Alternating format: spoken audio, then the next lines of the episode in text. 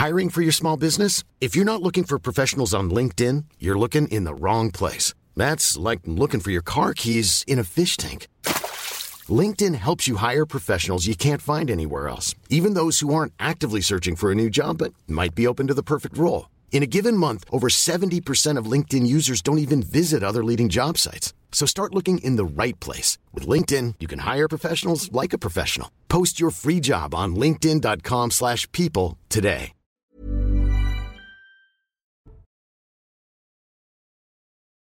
Dans Punchline, nous sommes ensemble pendant trois heures. Au sommaire, aujourd'hui, on reviendra sur ce refus d'obtempérer à Vénissieux dans la nuit de jeudi à vendredi. On a appris aujourd'hui la mort du conducteur du véhicule qui avait foncé sur les policiers. On parlera aussi du discours d'Emmanuel Macron hier à Bormes-les-Mimosas et de la rentrée politique et sociale qui s'annonce mouvementée. On évoquera aussi la situation en Corse. Quelles leçons tirer de cet épisode orageux qui a fait cinq morts? Mais tout de suite, on fait le point sur l'actualité. C'est avec Arthur Muriot. Du 25 au 27 août, Emmanuel Macron se rendra en Algérie, une visite présidentielle destinée à relancer les relations entre les deux pays. Deux missions pour les chefs d'État français et algériens, renforcer la coopération entre Paris et Alger face aux enjeux régionaux et poursuivre le travail d'apaisement des mémoires. Ce déplacement intervient après plusieurs mois de crise. La rentrée approche et vous êtes nombreux à revenir de vacances. Un pic d'embouteillage de 770 km a été relevé à la mi-journée. Bison Futé prévoit du rouge dans le sens des retours, surtout le territoire. Vigilance dans le sens des départs. Du rouge est aussi à prévoir en Auvergne-Rhône-Alpes. Demain, même journée, il y aura toujours beaucoup de monde pour les retours. Un bombardement russe fait 9 blessés, dont 4 enfants à Voznansk en Ukraine. Il a touché un immeuble résidentiel ainsi que plusieurs maisons. Selon le gouverneur régional, les jeunes victimes sont dans un état grave. Autre inquiétude, la frappe a eu lieu à quelques kilomètres d'une centrale nucléaire. Pole position italienne au Grand Prix d'Autriche. Enea Bastianini signe cet exploit pour la première fois de sa carrière. Il décroche le meilleur temps des qualifications d'aujourd'hui. Le leader du championnat, Fabien Quartararo, s'élancera cinquième. Le Grand Prix de MotoGP sera à suivre demain à 14h sur Canal+. Je vous présente les invités euh, qui vont m'accompagner. Jean Garrigue, bonjour. Bonjour. Président du comité d'histoire parlementaire. William Tay, bonjour. Président du cercle de réflexion Le Millénaire. Et Laurent Franck Liénard, Bonjour, avocat d'un certain nombre de policiers et spécialistes notamment de la légitime défense. On va parler euh, donc de Vénissieux. On rappelle les faits, c'était dans la nuit de jeudi à vendredi. Des policiers ont voulu contrôler un véhicule qui était euh, déclaré volé. Deux occupants étaient à bord. Les policiers ont donc entouré le véhicule pour éviter tout risque de fuite. Le conducteur a alors démarré et foncé sur l'un des policiers qui s'est retrouvé projeté sur le capot, puis au sol. Il a donc fait usage de son arme. Il a tiré à huit reprises, son collègue policier stagiaire à trois reprises. Sur place, les pompiers ont constaté la mort du passager et on a appris ce matin la mort du conducteur. Comme c'est la procédure, les policiers ont été entendus sous le régime de la garde à vue et l'IGPN a diligenté une enquête. Laurent Franquienard, on le sait, c'est la procédure. Dans ces cas-là, quand il y a même légitime défense, euh, cette enquête de l'IGPN. Mais on imagine que pour ces deux forces de l'ordre, et d'ailleurs pour les forces de l'ordre en général, quand ça arrive, c'est un moment extrêmement compliqué à passer. C'est un moment doublement compliqué. D'abord, euh, il y a la rencontre morbide, il y a le fait de voir sa propre mort, de voir la mort de l'autre, euh, d'être obligé d'ouvrir le feu. Vous savez, c'est c'est pas anodin de tirer sur quelqu'un. Et quand on est policier, c'est très lourd de responsabilité, c'est très lourd de, euh, de, traumatisme de tirer sur quelqu'un. Donc ils ont tiré sur, sur ces gens et, ensuite ils ont été placés sous le régime de la garde à vue, c'est-à-dire qu'on les a privés de liberté pendant une période qui peut durer 48 heures et qui généralement d'ailleurs dans ces dossiers dure 48 heures et ces 48 heures de, de euh, qui, qui, sont très compliquées aussi parce que le policier il se lève le matin pour défendre les gens, pour faire respecter la loi. il ne, se, il ne s'imagine pas que le soir il va se retrouver en cellule et il se retrouve effectivement en cellule. On lui enlève sa ceinture, on lui enlève ses lacets. Euh, c'est très on humiliant. Le un coupable. Oui, on le, on le traite comme un délinquant et c'est pas un délinquant. C'est quelqu'un qui a fait un acte. Euh, les, les, les Suisses, ils appellent ça l'acte métier. Euh, tirer sur les gens. Euh, c'est un acte de sa fonction. On les arme pour ça. Euh, c'est une possibilité qui est dans, dans, le champ des possibles de l'action policière. Et lorsqu'ils tirent sur quelqu'un en état de légitime défense, ils ne commettent pas une infraction. Ils ne sont, ce ne sont pas des délinquants. Ils font un acte qui est un acte de leur fonction. Et ils sont contraints de le faire. Donc moi, je trouve que le, le régime de la garde à vue est, est, quelque chose qui devrait être évité dans ces affaires-là. On devrait peut-être euh, réfléchir à une enquête sous contrainte, à quelque chose d'autre. Les entendre quand même, mais sous un régime différent. Oui, tout à fait. Les entendre quand même, le temps qu'il faut mais sous un régime différent. Un régime où on ne les fait pas dormir en cellule. Moi, je trouve ça très dégradant de les faire dormir en cellule. Mais, euh, mais voilà, j'en défends un, un des deux. Euh, il, a, il a passé l'épreuve de la garde à vue, il en est sorti libre, et tant mieux. il a pu s'exprimer, il a pu expliquer la raison de son geste, mais, mais c'est quand même très lourd. Et dans quel état d'esprit il est actuellement après à la fois cette garde à vue, mais surtout les faits on imagine assez pénible à supporter pour lui? Alors on, a du mal à imaginer, euh, on a du mal à, se mettre dans la position de celui qui tire. Hum. Euh, le policier qui ouvre le feu, il est dans, c'est un choc terrible, mais vraiment terrible. Euh, c'est un moment de solitude, se retrouver avec l'arme à la main. Une décision qui doit être prise en une fraction de seconde. Une fraction de seconde. Hein, il n'y a pas beaucoup de temps de réflexion. Voilà, c'est la mort de mon collègue ou j'ouvre le feu, donc je décide d'ouvrir le feu. Mais après, il y, a vraiment un moment où euh, le policier, il ne sait plus où il habite, il ne sait plus qui il est. Et il a beaucoup de mal ensuite à accepter euh, le fait d'avoir été contraint de le faire. Et puis quand il apprend que celui sur lequel il a tiré est mort, euh, là, c'est aussi extrêmement douloureux. Et c'est douloureux pendant des années. J'ai défendu des centaines d'ouvertures du feu, mais en 30 ans, des centaines, 400, 500. Euh, j'ai pas un client qui s'en sort indemne. Mm. J'ai pas un client qui va bien. Euh, qui, euh, qui en rigole, euh, qui dit oui, finalement, c'est, c'est pas grave. Non, tous, il y a eu un avant et un après. Et l'après, c'est qu'ils ont perdu le sens de l'humour, ils ont perdu la légèreté de la vie, mm. ils ont perdu tout ça parce qu'ils ont été confrontés à quelque chose qui est totalement dramatique. Et vous savez, les policiers, ils ne ils rentrent pas dans la police pour tuer les gens. Bien sûr. Ils rentrent dans la police pour sauver des vies.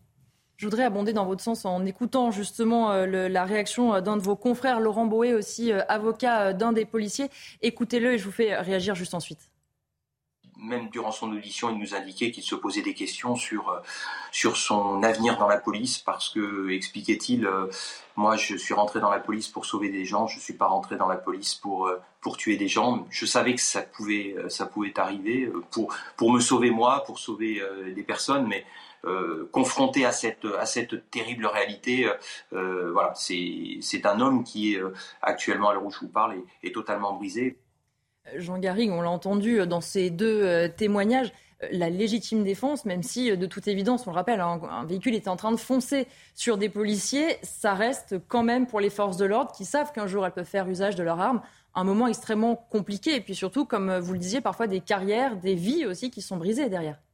Oui, je crois que c'est très important d'évoquer cet aspect euh, des choses aujourd'hui. Bon, d'abord, moi, je déplore évidemment, comme tout le monde, la, mort de ces deux jeunes oui, bien sûr, il vaut mieux ne pas en arriver là dans un monde euh, idéal. Aux familles, euh, leurs proches, etc.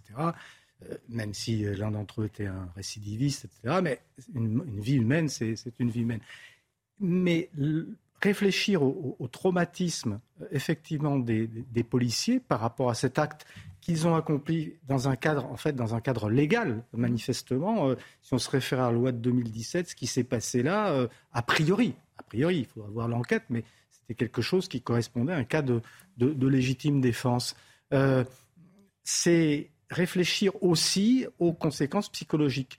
Et moi, ça me fait penser, en tant qu'historien, au, au, traumatisme, aux études qui ont été faites sur les traumatismes des gens qui revenaient du front, des gens qui ont, pour la première fois, euh, euh, et, quelquefois tuer des, ennemis, ben, il faut se mettre dans la, peau de, ces policiers qui, dans l'exercice de leur, mission, de, leur travail, de leur, mission du maintien de l'ordre, euh, sont confrontés à ce traumatisme. Et on, sait à quel point il y a des générations, enfin, guerre de 14 par exemple, qui ont été traumatisées par, le fait de tuer.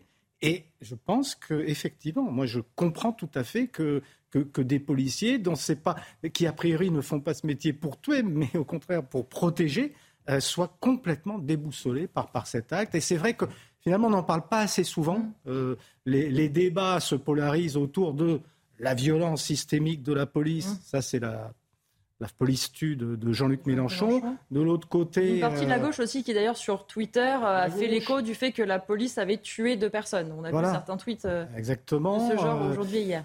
ce qui est quand même une caricature terrible de, la réalité. De l'autre côté, parfois, des, excès de description du chaos de la société française, parce que comme s'il n'y avait pas justement ces forces de l'ordre qui sont là pour pour le maintien de l'ordre. Donc on, polarise et on dramatise ces phénomènes, ces, actes, alors qu'au fond, presque le plus important là-dedans, justement, c'est réfléchir au, traumatisme de ces policiers.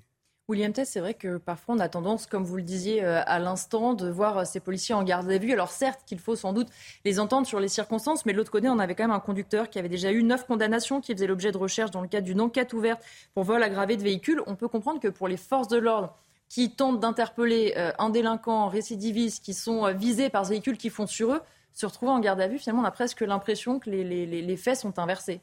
Oui, je pense qu'on a un véritable souci parce que la société a évolué. Je pense qu'il faut savoir ce qui va se passer dans les années à venir pour savoir quel va être le comportement des policiers.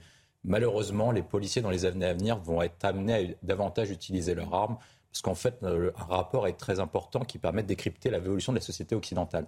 C'est le monde vu par la CIA en 2040 qui remet à chaque fois à chaque président des États-Unis. Qu'est-ce que décrypte ce rapport? C'est qu'en fait, les sociétés occidentales vont être marquées par deux phénomènes qui sont majeurs la polarité et la radicalité. C'est-à-dire qu'avant, quand vous aviez un débat ou un désaccord sur quelque chose, vous arriviez en fait à vous mettre d'accord et à le faire à l'amiable. Là maintenant, ça se polarise et donc du coup, quand quelqu'un n'est pas d'accord, et ben, le désaccord se marque de plus en plus. Et le deuxième phénomène qui est important, c'est la question de la radicalité. C'est-à-dire qu'avant, on pouvait avoir des joutes verbales. Là maintenant, ça part tout de suite en coup de couteau ou en mmh. acte plus violent. Et malheureusement, c'est l'évolution de la société et dans les 30 années à venir, ce sera de pire en pire. Et face à cette situation, obligatoirement, les policiers, comme la société deviendra plus radicale, vont être amenés à faire usage de leur arme. Je pense que le témoignage de Maître Yénard est très important parce que ça permet de, de voir. Moi, ça m'a fait penser au, documentaire sur les présidents de la République ou qui déclenchent une guerre. Et à chaque fois, ils sont dans le même embarras. C'est-à-dire qu'ils disposent du droit de vie ou de mort, et ils doivent, parce qu'ils ont le monopole de la violence légitime, en, l'occurrence, et ils doivent prendre une décision qui est difficile. Soit protéger des vies, qui sont les leurs, dans l'occurrence pour les policiers, c'est de leurs collègues et le président de la République, c'est de leurs citoyens, soit prendre la vie de quelqu'un. Et personne ne va être dans cette situation, contrairement à ce que dit euh, la France insoumise et, et d'autres partis politiques. Face à ça, moi, je pense qu'il y a trois pistes qui doivent être euh, intégrées au Beauvau de la sécurité ou aux États généraux de la justice. C'est soit pour protéger davantage les policiers parce que leurs carrières sont mises en jeu et de toute façon, ils vont être plus amenés à utiliser leurs armes, soit on doit mettre en place une immunité, par une immunité pénale pour les policiers sur le modèle de ce que possède le président de la mmh. République. Ça veut dire que si par cas. De leur fonction. Dans l'exercice de leur fonction. Si par cas ils vont trop loin, et ben dans ce cas-là, l'IGPN pourrait lever leur immunité euh, pénale, ou comme les parlementaires. Le deuxième point, c'est de régler la question des procédures pour raccourcir les délais de procédure afin que les décisions se prissent plus rapidement, afin d'enlever l'épée de Damoclès sur la tête des policiers sur le plan administratif et sur le plan judiciaire. Le troisième point, de ce que disent les syndicats de policiers, c'est pas la bonne solution, c'est la question de la présomption légitime défense, mmh. dans laquelle ils considèrent qu'en fait ça réglerait pas le souci, ça apporterait un petit bonus en fait au début, mais ça alourdirait toujours la, question de l'enquête administrative et pénale.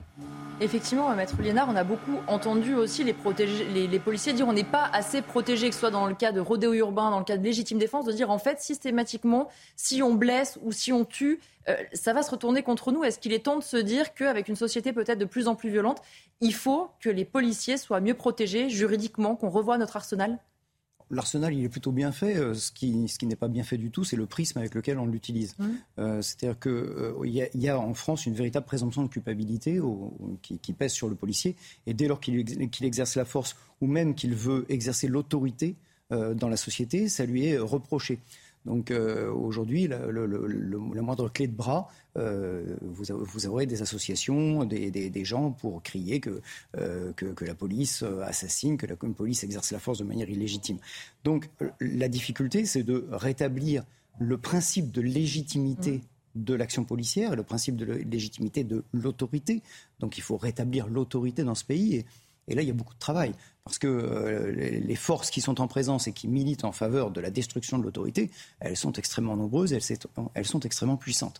Euh, quand vous avez un, parti qui s'appelle la France insoumise, ça veut dire quoi? Bah, ça, veut dire que déjà, euh, le parti politique lui-même, qui a beaucoup de députés qui votent la loi, sous-tend l'insoumission à l'autorité, à la loi. C'est kafkaïen. Donc, je crois qu'il y a le, travail, il est, il est d'ampleur. Vous voyez, il faut, vraiment euh, reprendre les bases. Et, ces bases-là, elles sont, elles sont à l'école, évidemment, elles sont euh, sur les plateaux télé, mais elles sont aussi au Sénat, à l'Assemblée nationale. Elles sont partout, les bases du, rétablissement de l'autorité dans ce pays.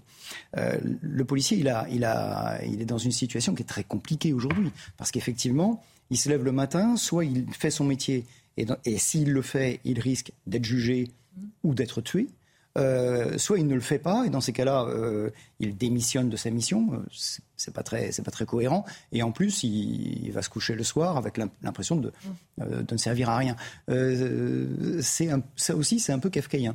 J'aimerais pas être policier aujourd'hui. J'en défends beaucoup, beaucoup, beaucoup. Mmh. Et, et, je peux vous dire que de plus en plus, il y en a qui me disent on attend la retraite on a vu aussi hein, que ça posait des problèmes sur la crise des vocations, avec de moins en moins, malheureusement, de jeunes qui ont envie de s'engager. En tout cas, il y en a un qui défend euh, les policiers. C'est le premier d'entre eux, Gérald Darmanin, qui était en Corse hier. Écoutez ce que disait euh, le ministre de l'Intérieur, justement, sur ce qui s'est passé euh, à Vénissieux. Je veux souligner d'abord que la voiture était manifestement volée. Je veux voir que les deux personnes sont très défavorablement connues des services de police et qu'ils ont refusé de répondre à un contrôle de police. Euh, et sans présumer encore une fois de la façon dont les policiers ont, fait leur travail. Moi, je n'étais pas sur place et j'attends le retour de l'enquête euh, euh, puisque l'IGPN est, saisi. Je veux dire à tous les policiers et les gendarmes de France qui font face tous les jours à des refus d'obtempérer, puisqu'il y en a un toutes les demi-heures dans notre pays, madame, que je les soutiens, a priori, et que je trouve très courageux la façon dont, de manière générale, ils travaillent de façon exemplaire. Le ministre de l'Intérieur, ce sont des mots qu'on a beaucoup entendus de la part de Gérald Darmanin, mais il faut aussi se rappeler quand même d'Emmanuel Macron. Il y a euh, quelques mois, quand il répondait à un média en ligne, je peux vous dire qu'il y a des violences policières, si ça vous fait plaisir, on ne va pas jouer à ni oui ni non. Il avait préféré parler, lui, de violences de policiers. On voit quand même, alors, il ne fait pas de généralité, mais le président de la République lui-même a utilisé ces termes. On voit qu'avec Gérald Darmanin, ils ne sont pas vraiment sur la même ligne là. Ah, c'est toute l'ambiguïté euh, de...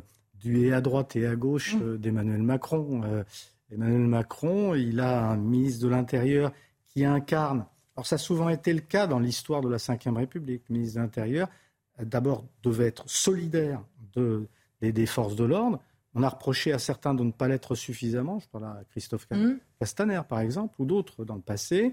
et, puis, et puis, il y avait souvent face à lui un, un ministre de, la Justice qui incarnait une autre, une, autre sensibilité. C'est d'ailleurs le cas aujourd'hui. Ça pose un, véritable, questionnement, au moins un questionnement.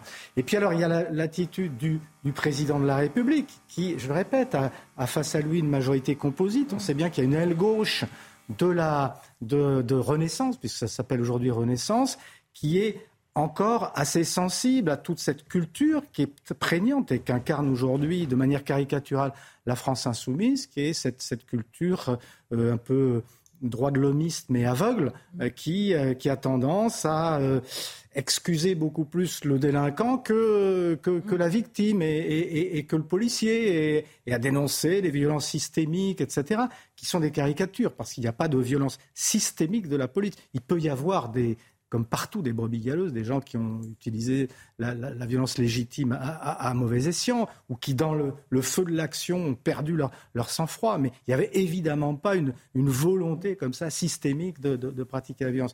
Donc, euh, Emmanuel Macron, dans le cadre d'une pré-campagne électorale, où il voulait s'adresser à un certain public de, jeunes électeurs, euh, s'est cru autorisé à être un peu flou sur sur ces notions. Et je pense, mon petit doigt me dit que ça ne se reproduirait plus dans le, dans le deuxième quinquennat d'aujourd'hui, parce que je pense que l'axe euh, politique d'Emmanuel Macron s'est un peu déporté mm. d'abord vers le régalien et vers euh, la préoccupation qui est une vraie préoccupation de les Français, qui est une préoccupation sécuritaire. Et enfin, moi, j'estime que ce serait euh, plus que maladroit de sa part aujourd'hui de, de, de revenir sur cette idée, sur ce flou artistique finalement qu'était le sien sur, ces questions. Alors l'avenir nous dira s'il le fait ou s'il le fait pas. Moi, je ne suis pas dans le, secret des dieux ou de, Jupiter, mais, euh, je, pense que là, effectivement, vous, pointez un, décalage qui, euh, qui induit non seulement, qui peut induire un malaise au sein des forces de l'ordre qui ne se sont pas senties suffisamment défendues, et puis, une forme de contradiction politique. Mais cette contradiction politique, je le répète, à mon sens, elle découle maintenant très clairement de, des comportements différents du ministre de l'Intérieur et du garde des Sceaux. Et là aussi, il va falloir que les choses se, clarifient à un moment, me semble-t-il. William T, est-ce que Gérald Darmanin, dans son combat, dans son soutien systématique aux forces de l'ordre, il est un peu euh, esselé? On parlait à l'instant d'Emmanuel Macron, mais on parle aussi beaucoup de la relation avec Éric Dupont-Moretti. C'est-à-dire qu'avoir un ministre de l'Intérieur aux côtés des forces de l'ordre qui veut taper plus fort ceux qui s'attaquent aux forces de l'ordre, c'est bien joli, mais si la réponse pénale ne suit pas, euh, ça va rester des mots.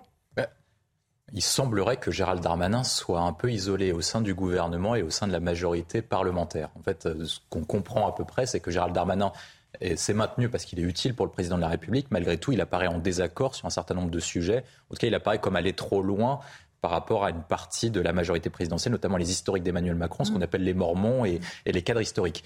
Je pense, qu'il y a, euh, voilà, je pense qu'il y a un sujet dessus. Ils sont plus là pour certains. il y en a certains qui sont plus là, mais il y a, Sacha Houlier, par exemple, encore. Et c'est là où président de la commission Et qui s'est opposé à Gérald Darmanin sur la question du droit de vote des étrangers. Je pense que le sujet essentiel pour Darmanin, c'est que Darmanin, en fait, il sait qu'il est isolé politiquement. Et donc, du coup, depuis le début de l'été, en fait, il essaie de faire pression de l'opinion publique sur la mm. majorité parlementaire et sur le gouvernement. Et il prend l'opinion publique à témoin sur le modèle de ce qu'avait fait à l'époque Nicolas Sarkozy et Emmanuel Valls.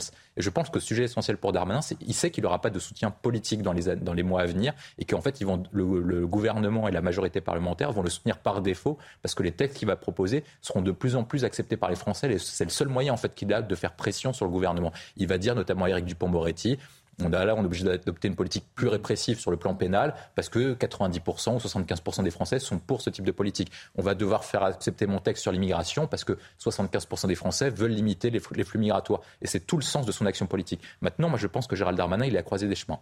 Soit il arrive à avoir des actions, ce qu'il n'a pas réussi pour l'instant, notamment sur le fait que ce soit au Stade de France et sur les questions du l'imam Ikoussen. Oui soit, et, il a un destin politique éventuel et il peut songer à aller, plus loin, soit il finit comme Manuel Valls à enchaîner les bourdes, mm. comme sur Dieudonné, sur Leonarda, et dans ce cas-là, il s'écroulera politiquement et il aura plus de base comme Manuel Valls, qui était en marge du Parti Socialiste à l'époque, et Darmanin peut se retrouver en marge de la majorité présidentielle.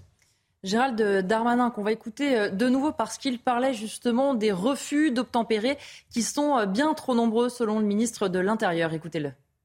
Nous avons, euh, vous savez, depuis euh, de nombreuses années, puisque cela date malheureusement depuis plus de dix ans, de plus en plus de refus d'obtempérer euh, de la part de gens qui manifestement ont des choses à, à, cacher au service de police, soit parce qu'ils ont un véhicule volé, soit parce qu'ils n'ont pas de permis, soit parce qu'ils transportent des marchandises euh, illégales, notamment de la drogue ou des armes, et que nous avons euh, à faire face à cela. La loi a été modifiée sous l'autorité du garde des Sceaux, euh, et je leur remercie pour pouvoir renforcer le pouvoir des policiers et des gendarmes, mais aussi pour mieux condamner les personnes, puisque je rappelle qu'en France, désormais, depuis plusieurs mois, contrairement à ce que je peux entendre, tous ceux qui s'en prennent à des policiers ou à des gendarmes, à des élus, n'ont plus de remise de peine.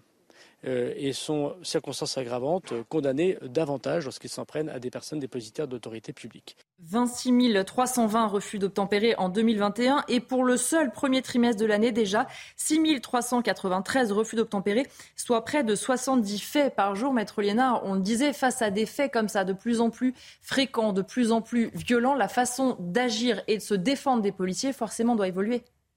Alors, il ne faut pas tout confondre. Il faut faire attention quand on, quand on parle de refus d'obtempérer. Euh, très souvent, on parle de refus d'obtempérer et de policiers qui se défendent.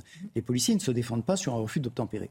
Refuser d'obtempérer, c'est ne pas s'arrêter quand la police vous demande de, vous arrêter. Euh, la, police n'a pas à, se défendre de ça, et il est faux de prétendre, comme le font certains, qu'on peut mourir euh, d'un refus d'obtempérer en France. On ne meurt pas d'un refus d'obtempérer. Les, les, gens qui sont rentrés dans le Bataclan pour tuer euh, de manière massive euh, n'ont pas été tués parce qu'ils avaient commis une infraction à la législation sur les armes ou parce qu'ils n'avaient pas payé leur billet. Ils ont été tués parce qu'ils avaient tiré sur, sur les, forces de l'ordre et c'est là euh, qu'ils ont, qu'ils ont été abattus. mes clients, quand ils tirent sur des conducteurs de véhicules, ne tirent pas sur des conducteurs de véhicules qui commettent des refus d'obtempérer. Ils tirent sur des conducteurs de véhicules qui tentent de les tuer. Mmh. Et c'est important de de faire la distinction parce que euh, on, lit refus d'obtempérer et tir ou défense des policiers. Dans, la, dans 99% des cas, le policier ne se défend pas sur un refus d'obtempérer. Il laisse partir. Hein. Il laisse partir, il donne la direction de fuite et puis éventuellement il suit. Et ce que risque l'auteur d'un refus d'obtempérer, c'est quoi aujourd'hui? C'est une interpellation Peut-être? C'est une comparution devant un tribunal? Oui. Et puis on lui dira bravo, à la prochaine. Parce que le vrai souci de notre, notre société, c'est une impunité qui est affichée, qui est assumée, une impunité judiciaire qui est totale.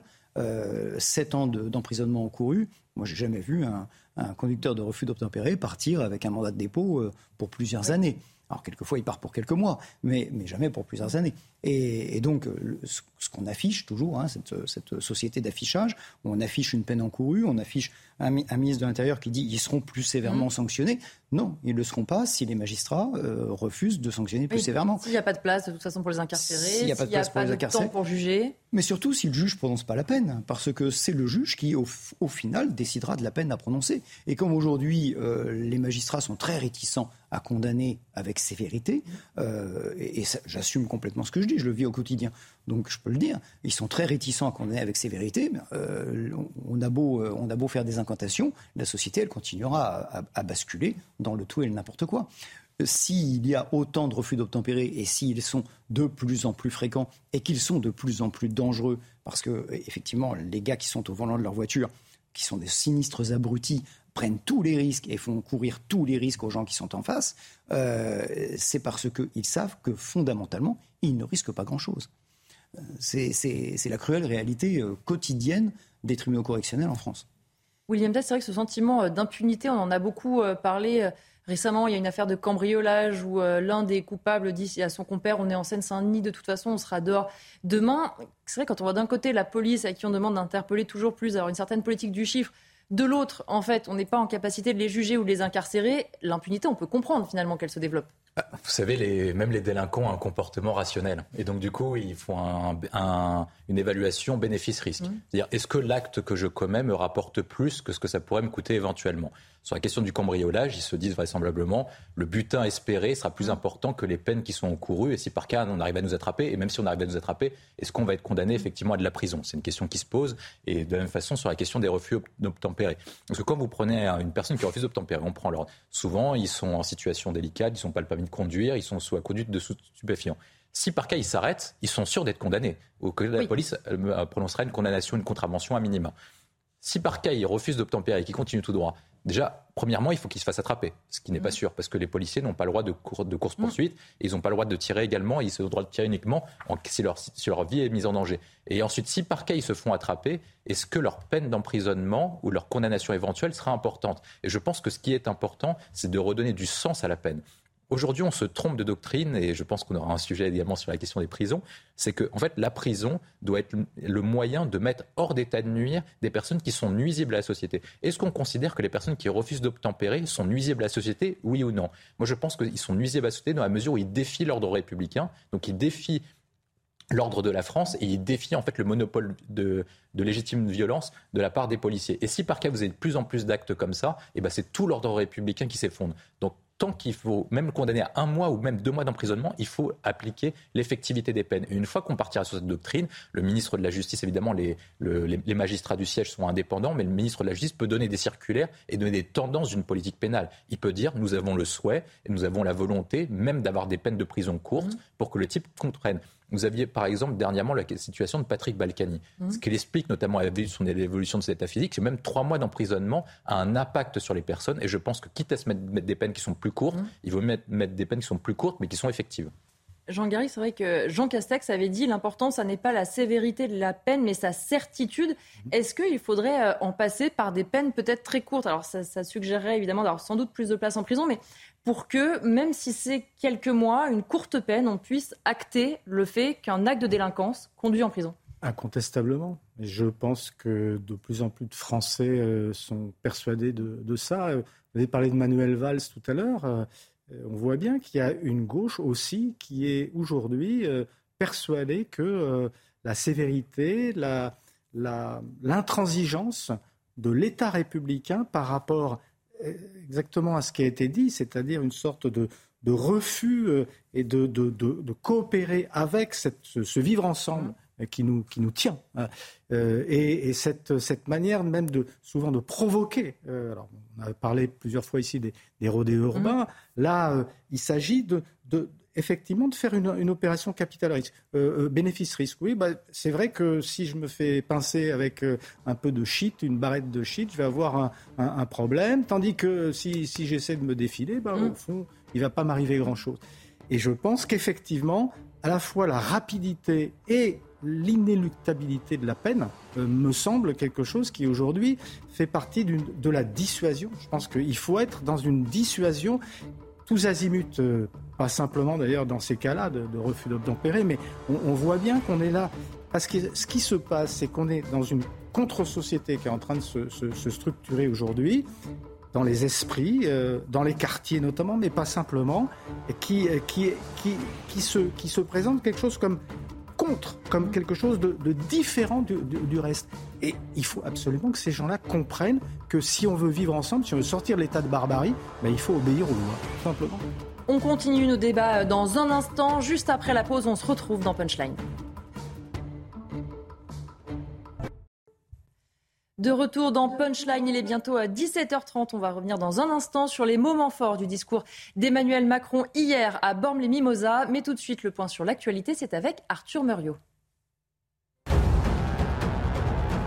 Dans l'affaire du refus d'obtempérer à Vénissieux, à côté de Lyon, le conducteur du véhicule est décédé. Il avait été touché à la tête par les forces de l'ordre. Celles-ci avaient dû faire usage de leurs armes sur la voiture qui refusait de se soumettre au contrôle. Le passager avant, lui aussi touché, est mort hier. Une fusillade a éclaté hier dans un centre commercial de Suède. Les autorités déplorent un mort. Il s'agirait de l'auteur de l'attaque. Une femme a été touchée par un coup de feu.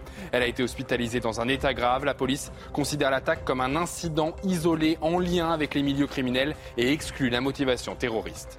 Troisième journée du championnat d'Angleterre de football. Elle a été marquée par la victoire de Tottenham face à Wolverhampton 1-0. Les Spurs ont été meilleurs en seconde période, mais ont été menacés jusqu'au bout. C'est Harry Kane qui a marqué le but de la victoire.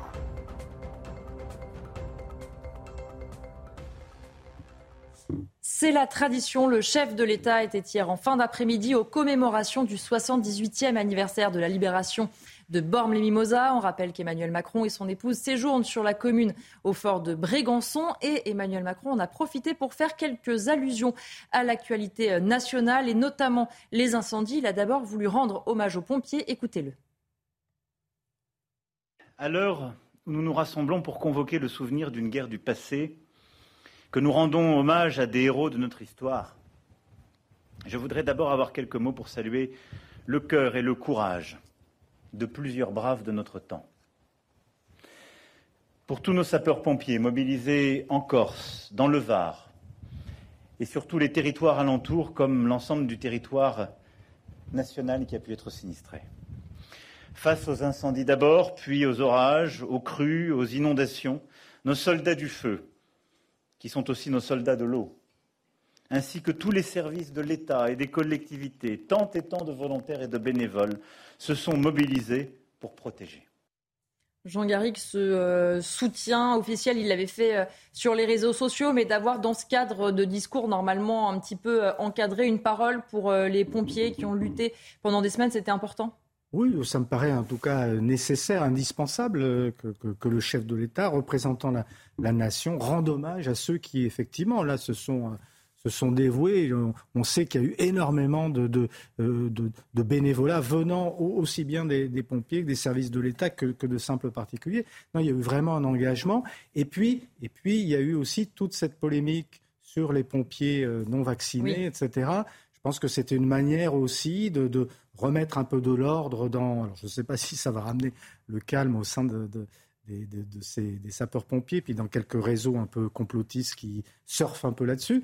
Mais je pense quand même que là, on était dans quelque chose qui, visait à, voilà, à remettre cette communauté des, sapeurs-pompiers, à leur donner le statut de héros, ce qui n'est pas un, mot euh, banal. Et donc, ça, ça fait partie, je pense, d'une politique. D'ailleurs, c'est une politique qui est, qui est, récurrente chez, chez, chez, Emmanuel Macron. Mm. Ces hommages aux héros du quotidien. Mm. Comme ça, c'est quelque chose qui fait partie de sa communication. Et pourtant, regardez ce qu'il y a une semaine, justement, euh, les fédérations de pompiers disaient dans les colonnes du JDD, c'était dans une tribune, ils disaient ceci, n'abandonnons pas nos soldats du, feu, du feu, devenus soldats de la vie, aujourd'hui soldats du climat, dès l'été fini. Parce que c'est vrai que William Tell, le risque avec ce genre de déclaration, c'est que là, on sort effectivement des incendies, il y a eu les orages en Corse, on est au cœur de l'actualité, on y pense. Malheureusement, là aussi, les pompiers avaient alerté sur le côté, il faut aussi penser à nous et nous donner plus de moyens toute l'année et pas uniquement faire des déclarations quand ils sont justement au front. Il faut qu'Emmanuel Macron se remémore ce qu'avait dit Pierre Nora sur la politique mémorielle. Mm. Dire qu'une commémoration ne doit pas être uniquement une question d'émotion, mais doit être un moment d'histoire pour se souvenir des actions passées et pour que ça s'inscrive dans un temps présent et que ça guide notre action future. Emmanuel Macron a raison de féliciter les soldats du feu et les autres personnes qui se battent au quotidien, dans la mesure où les pompiers euh, ont des problèmes de recrutement, ont des mmh. problèmes de questions de quête de sens, c'est le problème immatériel. Mais il ne faut pas que le problème immatériel et l'hommage d'Emmanuel Macron masquent les problèmes matériels. Les deux vont de pair. Et le sujet qu'on a essentiellement sur la question des fonctionnaires, c'est qu'en fait, à chaque moment d'actualité, eh ben, on félicite les fonctionnaires ou ceux qui travaillent au service de l'État et au service de l'intérêt général au moment où ils sont exposés, et puis on oublie leur action passée. On a parlé de la question des policiers. Les policiers mmh. étaient félicités au moment des attentats de janvier 2015 et de novembre 2015. Et ensuite, après, c'est aide d'honneur où ils étaient applaudis assez massivement. Tout à fait. Et ensuite, après, dès que cette, euh, ce risque attentat a diminué, eh ben, des, certaines forces politiques en ont profité pour faire de la polémique sur la question de la police tue. On a félicité les, les aides-soignants, notamment pour la mmh. crise sanitaire, et chacun a applaudi à 20 heures à sa fenêtre. Et ensuite, après, on a oublié la question de l'hôpital et la question des réformes oui, on voit la crise des urgences, du SAMU, du système de santé français pour leur actuellement. Permettre, pour leur permettre d'aller plus loin, notamment, et pouvoir retrouver du sens et au moins retrouver un niveau de rémunération qui soit équivalent à ceux de nos voisins allemands.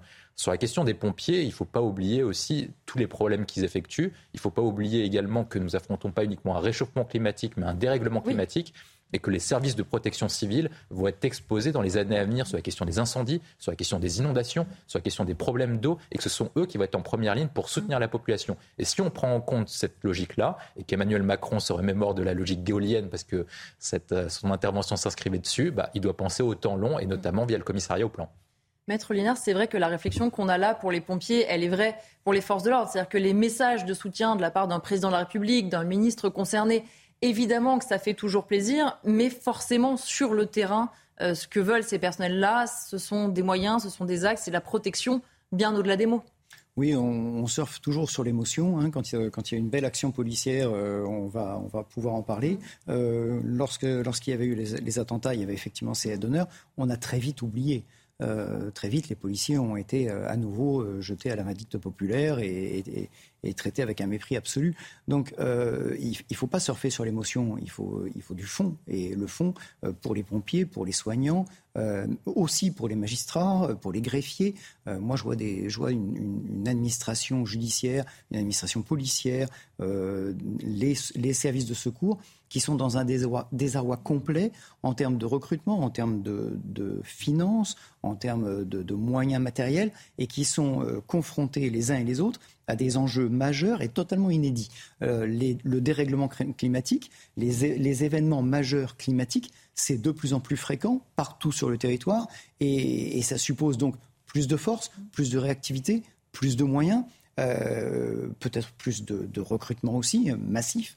Mais ça, on n'a pas. On n'a pas du tout. Alors, c'est bien que le président de la République ait un mot pour eux. Très bien, tant mieux. Mais il faut plus qu'un mot. Il faut, il faut un véritable engagement aujourd'hui euh, dans un pays qui semble, euh, qui semble ne plus pouvoir fournir euh, ce dont il a besoin. Et il a de plus en plus de besoins. Et vous parlez justement un peu de la crise des vocations, parce qu'on l'a vu dans les forces de l'ordre cette année, avec moins de personnes qui tentent de passer le concours, et certains qui, entre le moment où ils ont passé le concours et où ils ont été reçus, ne sont pas venus. On l'entendait aussi, les pompiers qui veulent lancer une grande campagne pour tenter de recruter. On peut comprendre que pour ces métiers passion, ces vocations, quand on voit les conditions, parfois les menaces, la difficulté aussi sur le terrain, euh, ça ne fasse plus toujours rêver. Alors c'est certain que ça ne fait plus rêver. Ceux qui ont la motivation policière, ils sont de, plus, de, moins en moins nombreux.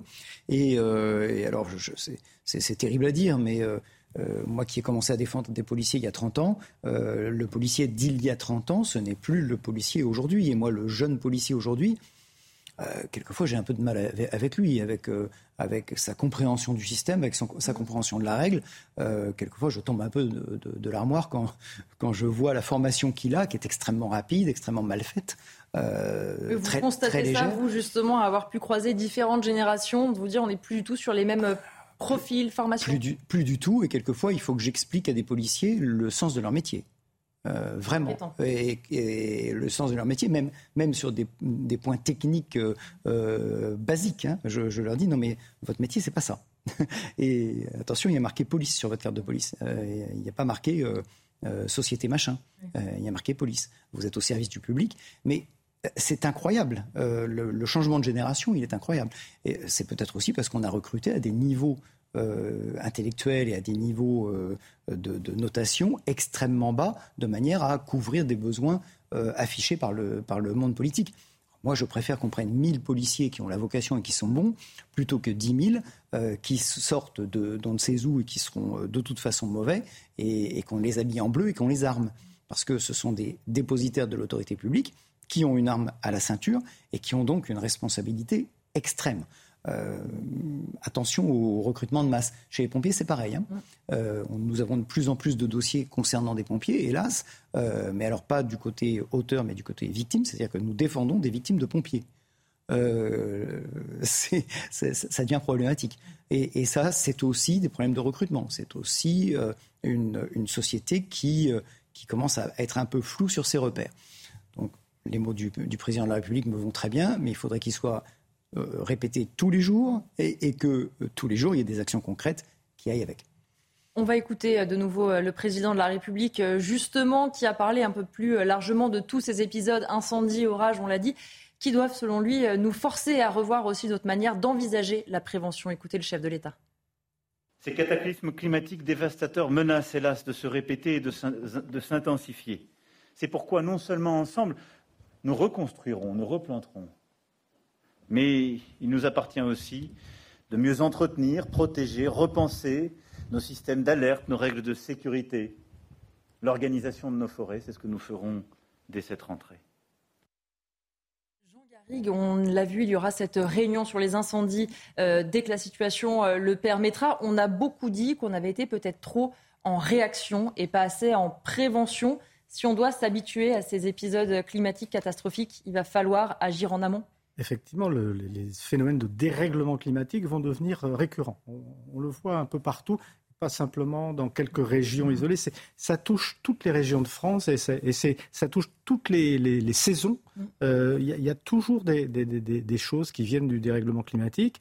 Donc ça implique, c'est vrai, une sorte de, structuration de la prévision peut-être euh, supérieure aux moyens qui qui, existe aujourd'hui. Mais on sait par exemple, il me semble que les, moyens, par exemple, de, Météo France ont été réduits. Il y a eu euh, une, absence de, recrutement euh, assez massif pendant, pendant un certain temps.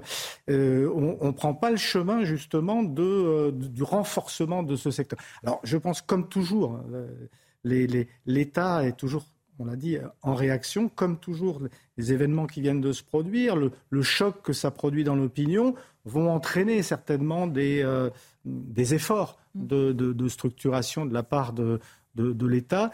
Moi, je pense qu'il y a des solutions comme, pour beaucoup euh, de, problèmes qui se posent, on l'a vu au moment de la pandémie, qui vont vers la déconcentration, le, dialogue entre l'État central et euh, les régions, les collectivités territoriales, parce que sinon euh, on ne s'en tirera pas. Je pense qu'on on sait très bien que les, lanceurs d'alerte du terrain sont très souvent beaucoup plus efficaces que des, sortes d'usines à gaz centralisées. Donc moi, je, pense qu'il y a des solutions à creuser de, de ce côté-là. On voyait par exemple que le, le président de la, du conseil exécutif de, Corse disait qu'il allait mettre en place une cellule aussi pour réfléchir mmh. de son côté. Bon, voilà, il y, a, certainement des, solutions, mais, mais on, se heurte là aussi au même problème que, qu'évoquait Maître euh, Franck Lénard euh, sur, le, sur la, le recrutement des, sapeurs-pompiers, des policiers. Je pourrais ajouter des, enseignants. Mmh. Euh, euh, c'est un problème que je connais, euh, euh, où, si vous voulez, il y, a des besoins de plus en plus importants, mais qualitativement, pardon, on est, on est, confronté à une vraie érosion, je une vraie diminution des, capacités. alors c'est un problème en partie de, motivation, de sens à donner aux professions, aux, missions, je dirais, régaliennes notamment. Bon, c'est aussi un problème de, rémunération parce qu'on est en présence maintenant de générations qui ne raisonnent plus comme, euh, comme, il, y a, comme il y a 50 ans. Euh, le sens du service public, d'après ce que j'ai pu observer, modestement à ma place d'universitaire, ce sens-là, il se dégrade de plus en plus. C'est l'individu qui prévaut, l'intérêt individuel, la qualité du travail, etc. Donc il faut, dans ce domaine comme dans d'autres, il va falloir recruter des gens compétents, des gens, des gens qui soient qui, constituent véritablement des, blocs de prévention, d'alerte. Mais pour les recruter, il faudra que les, comment dire ça, il y ait un intérêt pour eux, un intérêt personnel, un intérêt individuel, un intérêt matériel euh, à, ces, à, ces, recrutements. Mais c'est quelque chose qui est valable, c'est parce que je voulais rebondir sur ce qui a mhm. été dit, c'est quelque chose qui est valable, à mon sens, pour beaucoup, beaucoup de, missions aujourd'hui de l'État. William T, on va parler juste après des chantiers de la rentrée, mais rien que là-dessus, sur la prévention de tous ces risques climatiques, sur la façon dont on peut indemniser les professionnels, les particuliers, euh, on sent que si vraiment le gouvernement veut se dire il faut qu'on mette en place un modèle qui cette fois soit pérenne, parce que bien sûr chaque fois il y a des indemnisations, mais pour l'instant on voit qu'on essaye de trouver le modèle qui peut correspondre, ça va être un chantier absolument titanesque. Oui, c'est un des enjeux majeurs du XXIe siècle et Emmanuel Macron doit prendre dans sa phase de transition euh, ce sujet à bras le corps. Je pense que le point essentiel, c'est de savoir dans quel monde on va vivre et quelles ont été les politiques publiques qui ont été menées actuellement je pense qu'on va perdre la question du réchauffement climatique. Je pense qu'on va perdre ce combat, qu'on n'arrivera pas à limiter les effets de hausse de température sur le globe, parce que les États-Unis et la Chine ne respecteront pas leur deal, notamment parce que la Chine s'est retirée des accords climat avec, euh, avec les États-Unis et qu'on n'y arrivera pas. Donc du coup, je pense que tout le produit de ce qu'on appelle la fiscalité environnementale, on dépense à peu près depuis le protocole de, de, Kyoto, pardon, entre 35 et 60 milliards d'euros par an sur ces, sur, ces, sur ces sujets de réchauffement climatique. Je pense qu'on doit mettre tout sur deux volets, la souveraineté énergétique à travers le nucléaire et l'autre partie sur la question des, préventions par rapport au dérèglement climatique. On met tout dessus. C'est-à-dire que comme on sait que, la hausse de température est inéluctable, au moins jusqu'à, je crois que dans nos calculs, c'est 2080 ou 2100, on va arriver sur, sur cette hausse de température et donc du coup, on va mettre tout l'argent disponible ou une grande partie de l'argent disponible sur la souveraineté énergétique et contre les effets du dérèglement climatique qui repose sur plusieurs points. Sur la question des incendies, c'est-à-dire qu'il faudra mettre davantage euh, une partie, en tout cas, sur la protection civile, comme on l'a rappelé tout à l'heure. Il y a un deuxième point sur la question des eaux. C'est-à-dire qu'on doit faire en sorte, comme l'eau est une ressource stratégique, on doit faire en sorte que les Français en disposent de façon à ce que ça, puisse tenir. Oui, on a vu les réserves d'eau parfois comme en Corse ou même dans certaines communes où il y avait quand même déjà des restrictions d'eau. Des, restrictions, donc ça suppose de mettre en place l'économie circulaire, de réutiliser les eaux, les eaux usagées et troisième point, de créer des infrastructures assez fortes pour pouvoir stocker des eaux de façon plus importante afin de faire vivre la question des, cycles qui est, de plus en plus irrégulière. Et il y a troisième point, c'est la question de l'agriculture. On le voit notamment avec la guerre en Ukraine que l'agriculture est désormais une ressource stratégique. Ça permet de faire déstabiliser, de faire tomber des régimes en Afrique. Et donc du coup, il faut mettre le paquet dessus pour faire en sorte que la France soit indépendante sur le plan alimentaire, voire exportateur, pour qu'on l'utilise comme outil géostratégique et économique. Je voudrais qu'on écoute une dernière fois le chef de l'État, justement, qui parlait euh, de la rentrée, la rentrée politique qui aura lieu euh, dans quelques jours, une rentrée politique et sociale qui va être chargée quand on écoute Emmanuel Macron. L'agenda de rentrée sera aussi marqué par euh, le travail, on le sait. La France est confrontée à une situation on peut aller vers le plein emploi, mais il nous faut continuer à mener les réformes qui sont indispensables. C'est ce qu'on va faire là dès cette rentrée. Et puis nous aurons aussi le chantier de l'école, de la santé, nos grands services publics. C'est avec ce dialogue qu'on lancera dès le Conseil national de la refondation du 8 septembre. Et puis enfin les fonctions régaliennes, la sécurité, l'immigration. Vous voyez, on va avoir beaucoup de choses qui vont continuer de, de nous faire travailler, faire travailler le Parlement, le gouvernement, l'ensemble de nos élus. Nous devons être Françaises Français au chevet de notre pays, unis pour nous rendre pour être plus forts.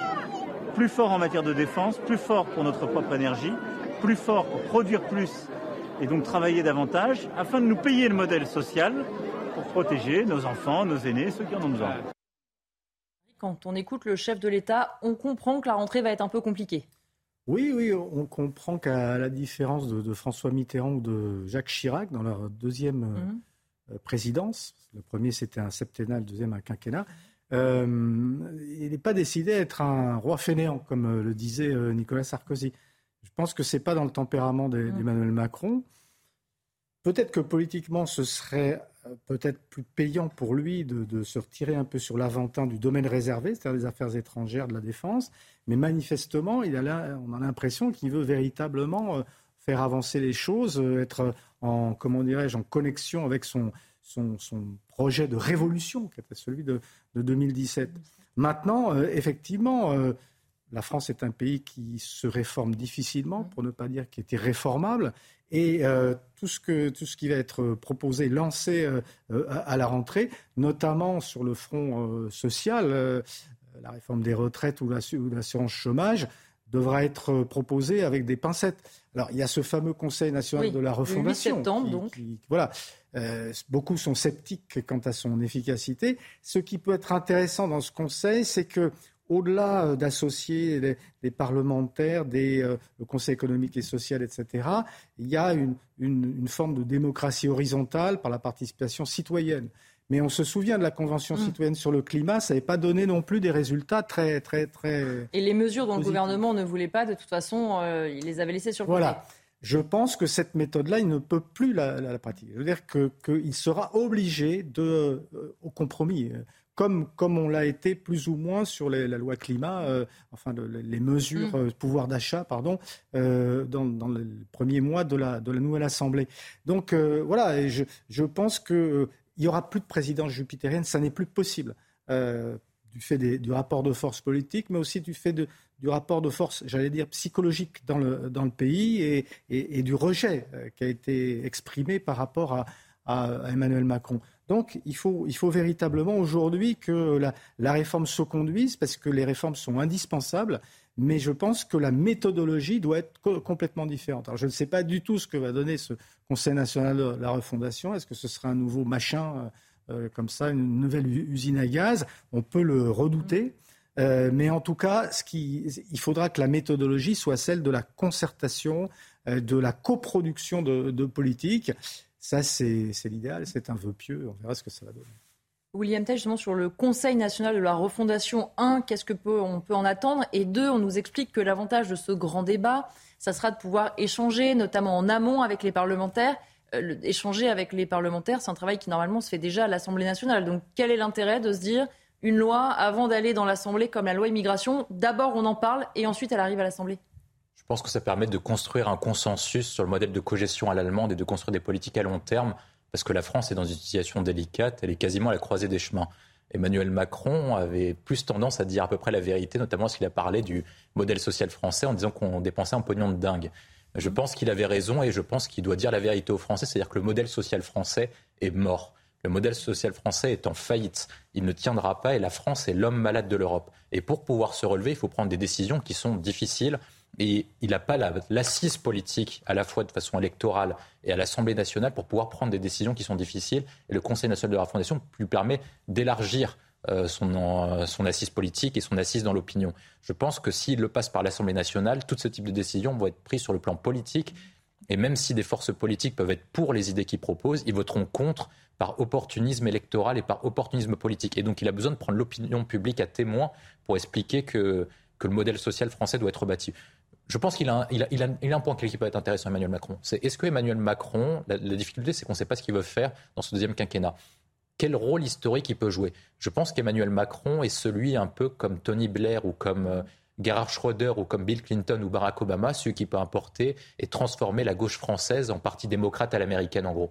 Et le point clé qu'il peut faire, c'est comme Gerhard Schröder au début des années 2000, relancer l'homme malade de l'Europe qui est la France pour pouvoir lui redonner de l'élan pour qu'elle devienne première puissance européenne je pense que ça peut être un sujet qui peut être un sujet consensuel et qui lui permet d'élargir son assise politique à travers tous les sujets. Lorsque Gerhard Schröder avait fait ça sur le modèle de cogestion à l'allemande, il avait mis en place ce qu'on appelle les lois Hartz pour en fait lever les barrières sur la question de l'emploi. Actuellement, Emmanuel Macron, dans son livre Refondation, avait dit qu'il y avait des problèmes en barrière d'emploi et qu'il n'y avait pas de mobilité française. Pour donner un chiffre, il faut six générations pour une famille pauvre pour sortir de la pauvreté. C'est-à-dire qu'il faut 120 ans pour qu'une classe populaire atteigne la classe moyenne inférieure ou la classe moyenne traditionnelle.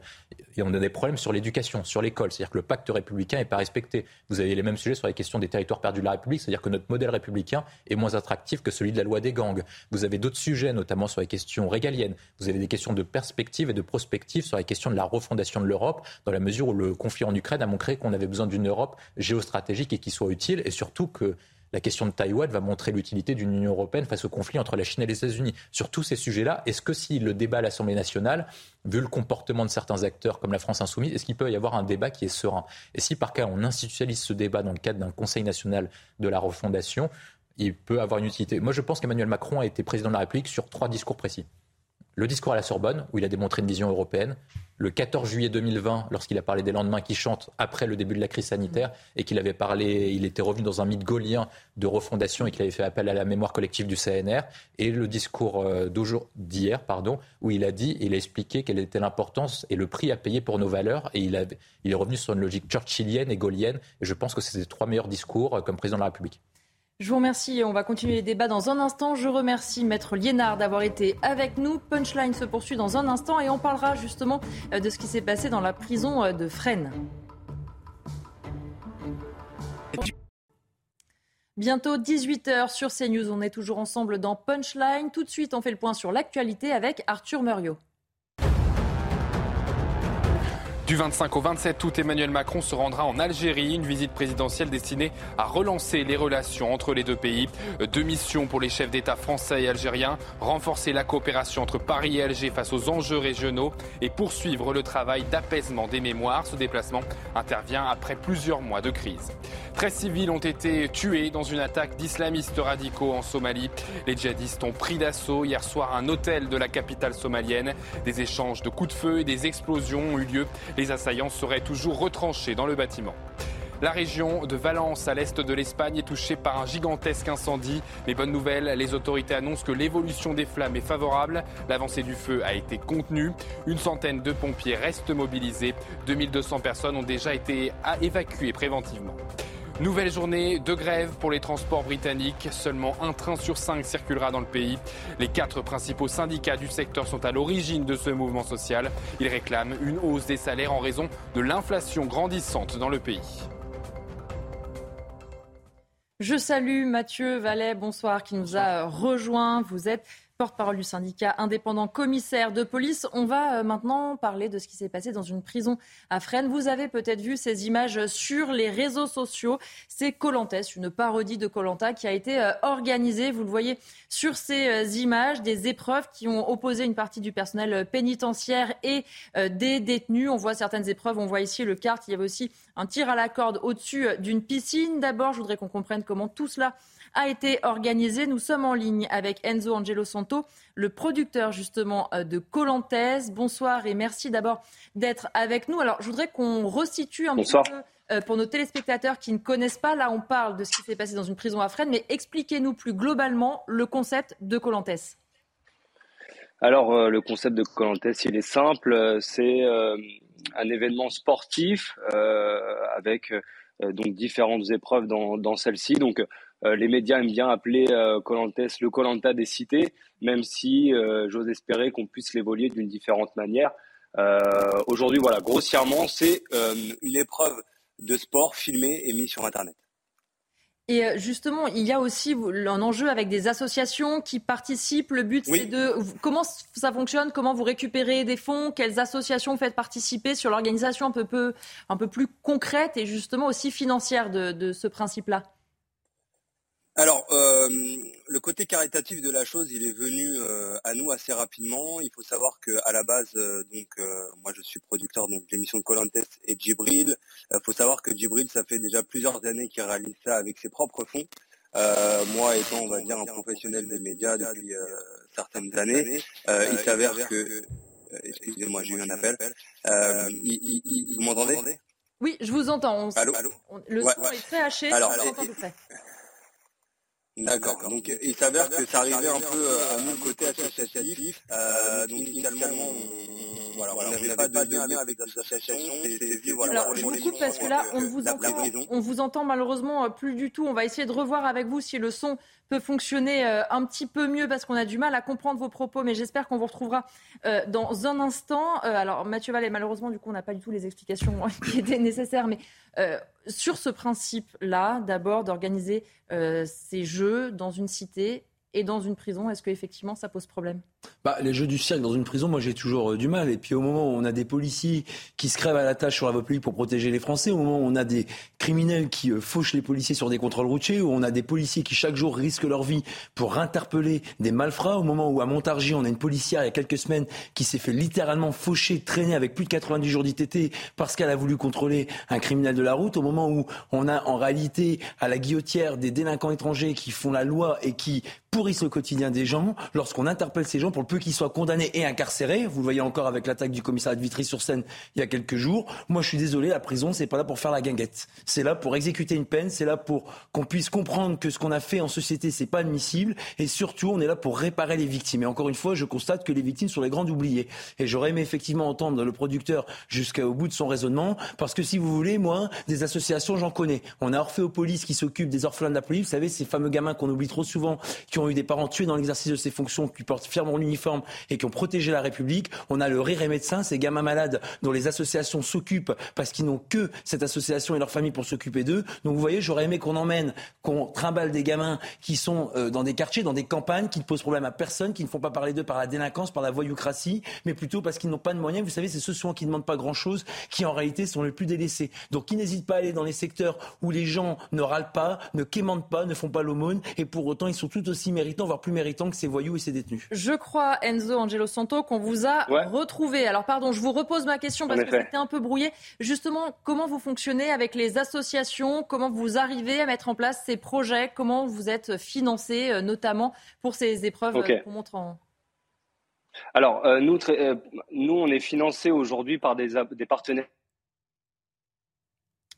donc je pense qu'on va se rendre à l'évidence et se dire que malheureusement la liaison euh, ne fonctionne pas. On va euh, regarder rapidement notamment la réaction euh, du syndicat FO qui, qui disait ceci, c'est un communiqué de presse, le sens de la peine ne doit pas être détourné. Le directeur du centre pénitentiaire de Fresnes doit se poser les bonnes questions. Est-il directeur d'un établissement pénitentiaire ou directeur artistique d'un cirque? Trop, c'est trop, un établissement pénitentiaire n'est pas un lieu de villégiature. Euh, on peut euh, comprendre, Jean Garrigue, la réaction d'une partie du personnel pénitentiaire? Oui, complètement, il faut bien le dire. Non seulement du personnel pénitentiaire, mais je pense de l'ensemble des forces de l'ordre. Moi, j'imagine que la plupart des, policiers de France qui ont vu ce, ces clips ou ces, ces, films-là euh, ont été éberlués. Enfin, ça apparaît tellement, surtout dans le contexte actuel où on voit bien se multiplier les actes de, de, violence, d'insubordination vis-à-vis des, des, forces de l'ordre, de provocation vis-à-vis des forces de l'ordre, où il y a une demande sociale de fermeté, de, rigueur vis-à-vis des, des, délinquants. Il ne faut pas se le cacher, à droite, à gauche, au centre. Je pense qu'il euh, reste encore des bastions euh, indécrottables qui, considèrent que la, justice et la police sont trop sévères, que la police tue, comme dit Jean-Luc Mélenchon. Mais l'immense majorité des Français à mon sens, ils vont être là aussi scandalisés par, par, ce type de, spectacle. La prison n'est pas un lieu comme les autres. N'est pas une partie comme les autres de, de notre espace républicain. C'est un lieu de, de, mise à l'écart, un lieu de, de, condamnation, un lieu de, répression, il faut, il faut dire le mot. C'est aussi un lieu de réhabilitation, si possible, mais la réhabilitation, elle passe pas par des jeux de, de, ce type, des, des, des, bêtises de, de, ce type. Euh, elle passe éventuellement par euh, l'apprentissage de, professionnels, par des, gens qui vont faire des cours, ça existe là-bas, qui vont éventuellement faire des spectacles, etc. Alors il y aurait peut-être le côté euh, rapprochement, comment dirais-je, euh, euh, apaisement social, apaisement des relations entre les surveillants et les, euh, et les, et les, les, délinquants. Bon, mais je pense qu'il y a d'autres moyens pour le faire. Et là, ça donne une sorte de publicité malsaine à tout ça. Moi, je trouve que c'est, c'est vraiment pas le moment. Quoi. Je retente ma chance. Enzo Angelo Santo, je vous repose ma question parce que je suis optimiste et cette fois, ça va fonctionner. Pardon, c'est toujours la même question, mais j'ai toujours pas eu votre réponse. On était donc. Je l'entends. Voilà, on était sur la manière dont vous vous organisiez pour mettre en place tous ces événements, comment ça fonctionne avec les associations et comment vous arrivez à trouver des fonds justement pour mettre ça en place. Alors déjà, euh, pour rassurer tout le monde, je paye mon Wi-Fi, hein, donc je comprends pas pourquoi ça marche pas. Ça mais euh, donc pour venir, mauvaise. vous n'êtes pas le premier. ok, je, l'entends, mais euh, voilà, pour revenir sur la question existentielle, aujourd'hui, nos colantes sont financés par des fonds propres qui sont les nôtres. On est accompagné de partenaires donc euh, notamment sur deux partenaires sur cette vidéo que je souhaite citer. Donc c'est Omada et Big M. Euh, donc on n'a aucune subvention de fonds publics ou quoi que ce soit. C'est vraiment euh, de notre argent personnel, que ce soit le mien ou celui de Djibril. Donc, ce qui ont les images qu'on a vues notamment à la prison de Fresnes, et comme c'est le cas pour vos autres, vos autres événements, sont financés uniquement en fonds propres, aucune subvention, c'est ce que vous nous dites. Oui, exactement, exactement.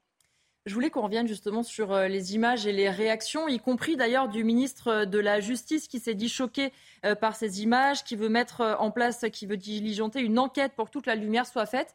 Est-ce que vous comprenez que ces images à aient pu choquer ou vous êtes un peu étonné des réactions? Non, pour être très honnête, on s'y attendait. C'est une démarche anodine. forcément, c'est quelque, chose de nouveau, donc c'est clivant. Euh, aujourd'hui, euh, on sait que notre message, euh, il a été passé, qui est que les jeunes de quartier sont en capacité de réaliser autre chose que des débordements en banlieue, de réaliser des projets forts comme celui-ci, qui est de rassembler détenus, surveillants et jeunes de quartier le temps d'un instant. en aucun cas, on a banalisé dans cette vidéo les crimes qui ont été réalisés par les détenus ou autres. Hein. D'ailleurs, on n'en parle pas. Et même nous, pour être très honnête, on ne sait pas pourquoi ils sont présents. Euh, là, voilà. La démarche, c'est le temps d'un instant, réunir détenus, surveillants et jeunes de quartier dans une démarche sportive et associative. Euh, c'est bienveillant, c'est fédérateur, c'est un, un, message d'humanité, quoi. Et comment vous avez euh, sélectionné les personnes qui ont participé et comment, en lien avec la prison, vous pouvez organiser ça? On imagine que c'est beaucoup de négociations aussi, que ce n'est pas forcément simple à mettre en place? Eh ben, détrompez-vous. Euh, figurez-vous que euh, Djibril euh, était en contact avec une coordinatrice sportive de la prison de Fresnes. je souhaite citer d'ailleurs, qui s'appelle Madame Baraka. donc ça s'est fait très naturellement. Elle connaissait le projet Colantes. et donc on a fait plusieurs rendez-vous, différents comités avec la direction du service pénitentiaire. Et, voilà, de petit à petit. Donc ça, on a préparé ça pendant plusieurs mois. et voilà.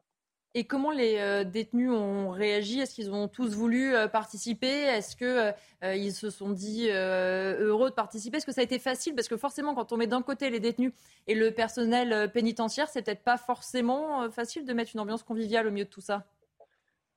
Oui, bien sûr. Bah, j'invite tout le monde à aller regarder la vidéo sur notre chaîne YouTube, donc Djibril 94260. Je vous invite d'aller la voir. je vous entends dire bien sûr, mais c'est pas pour récupérer des vues. On n'a pas besoin de ça. C'est vraiment pour vous montrer Mathieu que... vous entendez réagir. Bah, enchanté, monsieur, mais c'était vraiment pour vous dire d'aller voir cette vidéo parce que vous verrez, il y a une ferveur entre justement ces trois équipes hein, qui sont à la fois euh, à l'affront parce que c'est une épreuve de compétition. Hein, ils s'affrontent. Euh, mais euh, voilà, il y a vraiment extrêmement de bienveillance. Hein. Là, quand je parle, on voit les images en direct. Mm. il y a des embrassades, il y a des accolades. voilà, on, le sait, hein, c'est délicat, les surveillants à plusieurs moments, euh, même on, a une interview dans la vidéo qui dit, euh, euh, Brian me semble-t-il, il dit qu'il est dans une situation anodine, il n'a pas l'habitude d'avoir des accolades avec des détenus, mais finalement, le temps d'un instant, pourquoi pas? Parce que ça reste des humains comme nous, en fait. Et malgré la, polémique que c'est en train de, déclencher, est-ce que si demain vous aviez la possibilité de le refaire dans cette prison ou dans une autre, vous, vous y allez? Évidemment. Je voudrais vous garder avec nous, euh, si vous pouvez, parce que justement, Mathieu Vallet, qui est avec nous, qui est porte-parole du syndicat indépendant des commissaires de police, réagissait, vous l'entendiez euh, quand vous parliez. Donc, Mathieu, je, vous laisse aussi échanger euh, bonsoir, euh, bonsoir monsieur. Euh, vous savez, enfin moi j'ai un quartier, hein, donc euh, je pense que j'aurais peut-être une légitimité aussi plus forte à m'exprimer peut-être sur ce sujet-là. vous avez des jeunes dans ces quartiers, au-delà d'être enfermés dans ces clichés de sport, de rap, de, communion avec des détenus. Alors si vous savez pas pourquoi ils sont là, moi je vais vous le dire parce qu'ils ont fait des victimes, puisque vous dites que vous n'avez pas cherché à savoir ce qu'ils ont fait. Bah, quand on est en prison, c'est qu'on a fait des victimes, qu'on a été condamnés au nom du peuple français par des magistrats qui sont là pour permettre à ceux de vivre ensemble.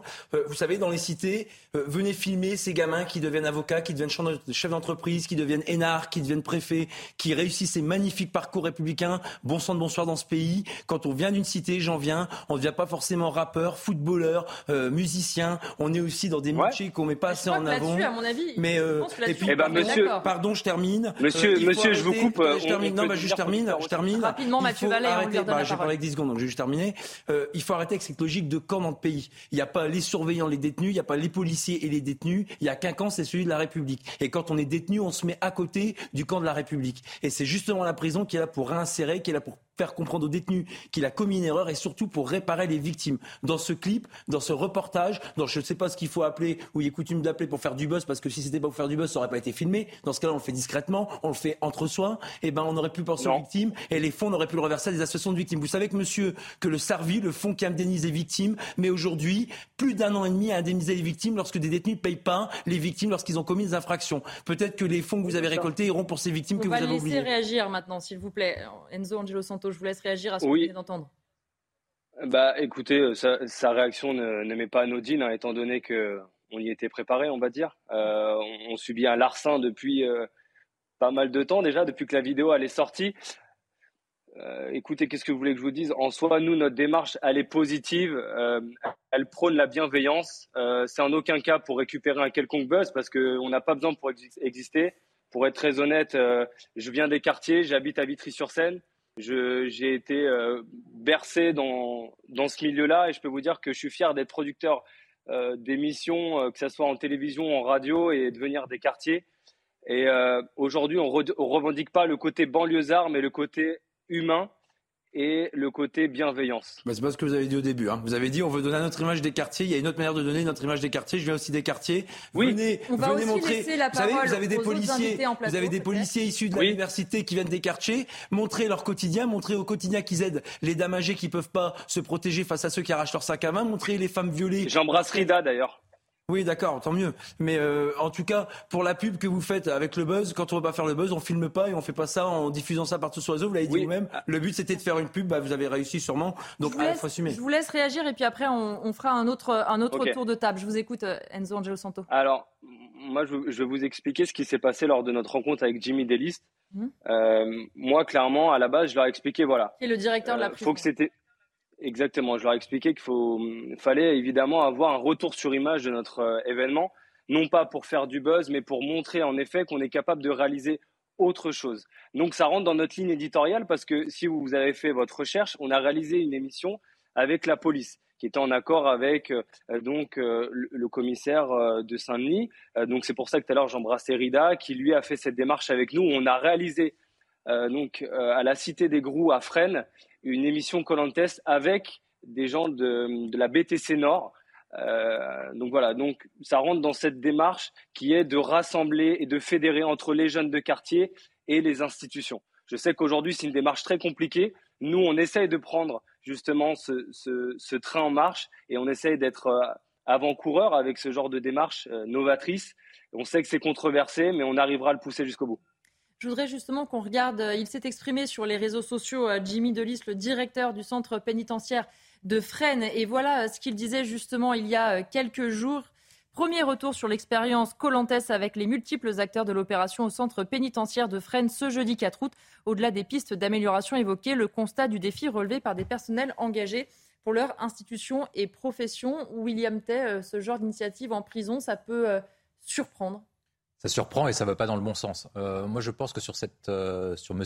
Angelo, euh, son, initiative, de toute façon, comme ça ne concerne pas des fonds publics, si par cas il le fait dans les quartiers, bah, à la rigueur, c'est son affaire. Et je trouve que c'est une bonne initiative de vouloir aider les jeunes des quartiers. Je ne pense pas que ce soit le meilleur moyen, mais en tout cas, s'il veut consacrer des fonds privés, son temps, c'est toujours bienvenu au moment où on dit qu'il y a, que les personnes se comportent pour, leurs propres intérêts personnels et pas pour les intérêts collectifs. C'est toujours bien d'avoir des gens comme ça. Par contre, la difficulté qu'on a, c'est qu'il l'a fait en prison.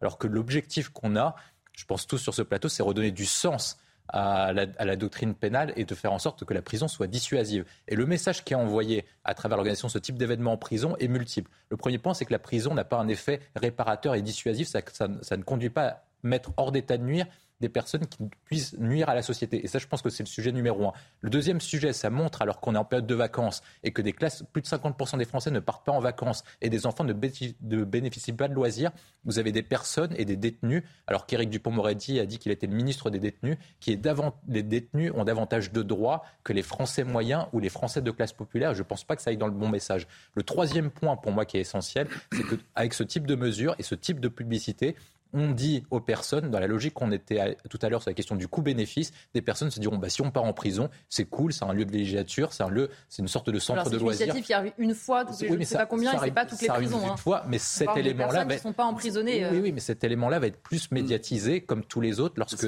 on arrive dessus quand on dit qu'on a le droit à un téléphone portable, qu'on a le droit à des frigos, etc. en prison. Ça, non, on n'a pas le droit caractère, ça. enlève le caractère dissuasif de la prison et je pense que ça ne conduit pas à faire en sorte d'avoir un effet dissuasif. Je vais vous faire euh, réagir euh, Enzo Angelo Santo et puis après on va regarder quelques réactions euh, politiques. Dites-moi. Ouais. Non, bah, je tenais à vous dire que justement, bah, merci Monsieur Taille de, me donner votre retour par rapport à, cet événement. Mais aujourd'hui, je ne comprends pas. J'ai l'impression d'avoir banalisé quoi que ce soit. Non, je préfère rétablir la, la vérité, pas du tout. Euh, le temps d'une demi-journée, on a permis à des détenus d'évacuer euh, du stress. Vous savez, euh, pour vous expliquer, lors de la préparation de cette émission, on est resté à peu près plus d'une semaine j'ai jamais été en prison de ma vie. Je peux vous dire que j'avais le cœur vraiment euh, qui, qui, battait au fond de ma poitrine. Je me sentais vraiment pas bien du tout. J'ai beaucoup discuté avec des jeunes, notamment un, euh, je peux pas le citer, il avait la vingtaine. Euh, je peux pas vous dire ce qu'il a fait, mais à aucun moment dans ses yeux, j'ai vu qu'il était heureux d'être là.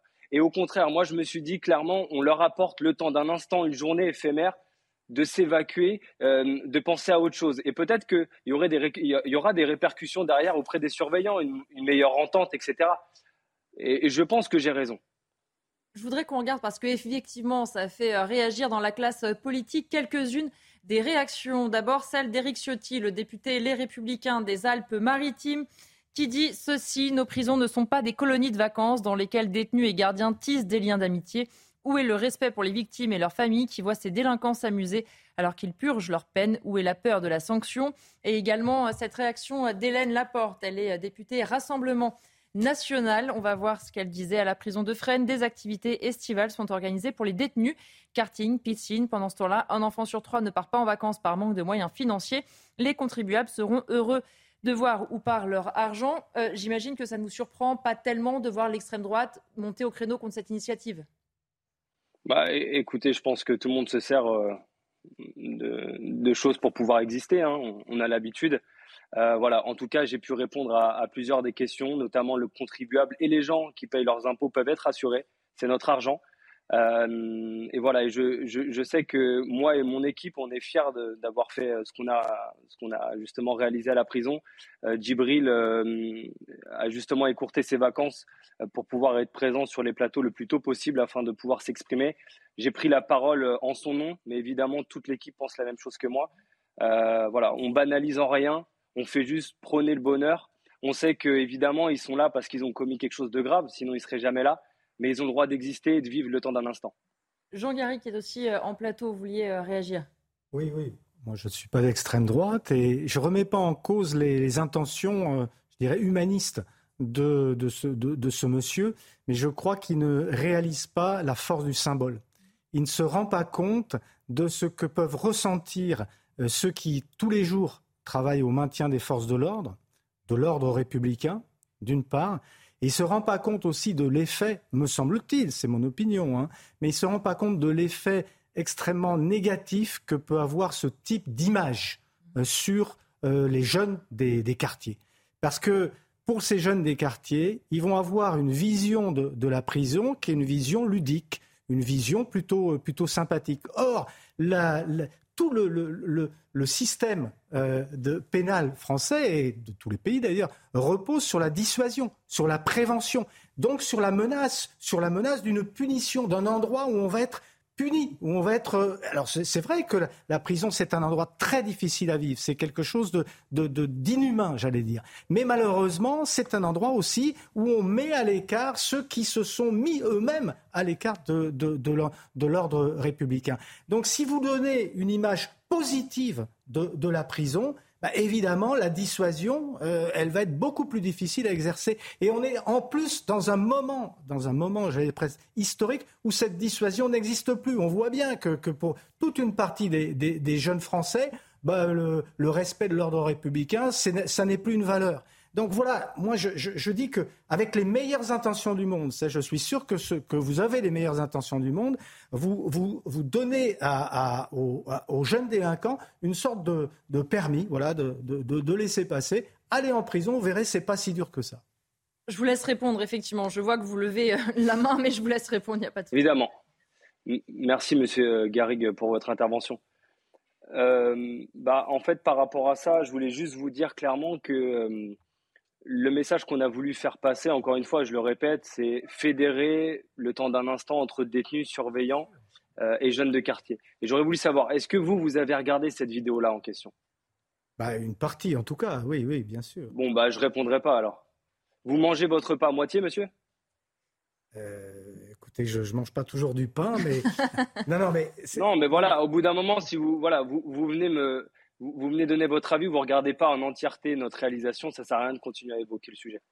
Écoutez, je vous promets de regarder vos, votre vie. Oui, bah regardez parce que euh, mais on s'est, oui, s'il vous plaît, parce que non, mais je finis. On s'est efforcé de, d'avoir, non, mais on s'est efforcé d'avoir un fil conducteur dans notre équipe. On a une personne, pour pas la citer, qui était justement présente dans ces lieux il y a quelques années. Il est en chemin de réinsertion aujourd'hui. Il est dans la vie civile. Il travaille. On a eu un message autour de lui. On a fait un message de prévention auprès des jeunes. Euh, au message, un message auprès des surveillants, un message auprès des détenus. Notre vidéo, il n'y a aucun reproche à, y donner. Euh, franchement, c'est c'est pas sérieux de donner un avis sur quelque chose que vous avez vu à moitié Monsieur pour interagir sur ce. Est-ce que la prévention, est-ce que, est-ce que Mathieu Vallet qui reprend. Pardon, Monsieur Angelo Santo, est-ce que la prévention, elle serait pas plus utile, cohérente et du sens de la faire avant que les gens soient des voyous et deviennent des détenus en prison, plutôt d'attendre qu'ils commettent des infractions? Puis je réponds à votre question. Si le jeune de 20 ans que vous avez rencontré en prison vit très mal sa situation d'avoir été condamné parce qu'il a commis des infractions que vous n'avez pas voulu dire. Moi, je pense que quand on a rien à cacher, on est transparent. Quand on est transparent, on dit les choses. Non, mais en fait, je vais être honnête, monsieur. Attendez, je ce jeune, ce jeune, s'il ne voulait pas aller en prison, il fait comme moi. Moi, je viens pas d'une famille aisée, je viens pas de Crésus. J'ai toujours respecté les lois de mon pays. La France, c'est un magnifique pays. Vous savez qu'il n'y a aucun autre pays au monde où l'école est gratuite, la santé est gratuite, le logement est un droit. Donc, on est un pays des droits de l'homme où, en fait, quand on respecte l'État, la République, ceux qui nous protègent, et qu'on sort les doigts, et eh ben je vous promets qu'on peut y arriver, qu'on n'a pas besoin de pleurer en prison parce qu'on a fait des victimes. Moi, je pense encore avant tout aux victimes et les victimes avant tout et les victimes pour tout parce que c'est pour eux que nous, les policiers, on se bat chaque jour. Je vous laisse répondre en, Enzo Angelo Santo et puis après on va clore, euh, on va clore cette partie. Oui, on sera pas d'accord de toute façon. Ok, bah, non, bah, voilà. écoutez, euh, Monsieur Vallet, j'entends ce que vous dites. À aucun cas le détenu pleurnichait ou quoi que ce soit. Écoutez, euh, la prison, ça peut arriver à tout le monde malheureusement. Vous savez, voilà. Non, je suis pas d'accord. Il peut, si on peut faire des conneries, ça arrive de faire des conneries. On est des humains. Non, je on peut faire des, conneries pour un collier, un sac à main ou un téléphone portable. Alors. Oui, non, mais là, là, vous allez euh, aux, antipodes, vous allez n'importe où. Moi, ce que je veux la majorité dire, des ça veut dire que en prison, monsieur. Oui, bah alors ça veut dire qu'un détenu, ça va être quoi sa suite? Eh ben, ça veut dire que bah, il ressort un jour ou pas? Eh ben, il va réparer la victime avant de s'amuser à faire des jeux du cirque. Et puis après, quand il aura eh réparé la victime et qu'il aura exécuté sa peine, il fera comme tout le monde. Il aura trouvé un travail, il gagnera de l'argent honnêtement et il fera, il fera pas de l'argent sale et il fera pas du trafic de stupes. Il volera pas les gens. Non, mais là, c'est ce qu'on appelle l'éducation et la vivre en société. Peut-être que c'est ce que vous devez promouvoir pour faire de la prévention, monsieur. Oui, non, mais là, écoutez, vous extrapolez euh, totalement. c'est le quotidien des gens. Venez avec moi, je vais vous montrer que j'extrapole pas. Non, mais ce que, ce que je veux vous dire, c'est que nous, notre travaille dans le Val de Marne, la réinsertion. Je travaille dans le Val-de-Marne. Oui, bah non, non, j'ai pas envie de, j'ai pas envie de. ah bah ouais, vous êtes, vous êtes bien humaniste. Euh, oui, les policiers, ça vous intéresse pas, c'est les voyous, pardon, excusez-moi. Non, pas du tout. J'ai des, ah. j'ai des gens. Euh, non, ça sert à rien d'y parler. Moi, ce que je voulais vous dire, c'est que faut penser à la réinsertion de ces jeunes-là et euh, même aux moins jeunes. C'est des gens comme nous, c'est des humains qui ont fauté, ils sont jugés, ils subissent euh, l'enfermement. Euh, regardez la vidéo et regardez même le reportage euh, sans citer hein, des médias qui, qui ont repris euh, les éléments qu'on a fait à la prison de Fresnes. Bah, écoutez, ça, mon entier, tous les messages parlent d'eux-mêmes. J'ai mangé mon pain en eh bah, merci beaucoup. voilà. Et eh ben, en tout cas, voilà. Moi, ce que je veux vous faire comprendre, c'est qu'on banalise pas. On veut juste simplement aider les jeunes de quartier à leur montrer que la prison c'est pas bien à travers ce message qu'on est en train de passer. En effet, c'est grandiose, c'est loufoque, un karting, etc. Mais écoutez, euh, si, le karting, c'est du sport. Euh, deux jours avant nous, il faisait euh, un cours de yoga. Et un jour avant, il y avait Stommy Bugsy qui se présentait sur scène. Et ben voilà, on présente juste un format différent de, divertissement et de moments différents d'un, journée quotidienne d'un prisonnier. Merci beaucoup d'avoir été avec nous, euh, Enzo euh, Angelon Soto. Vous êtes justement le producteur de Colantes. On se retrouve dans un instant sur Punchline.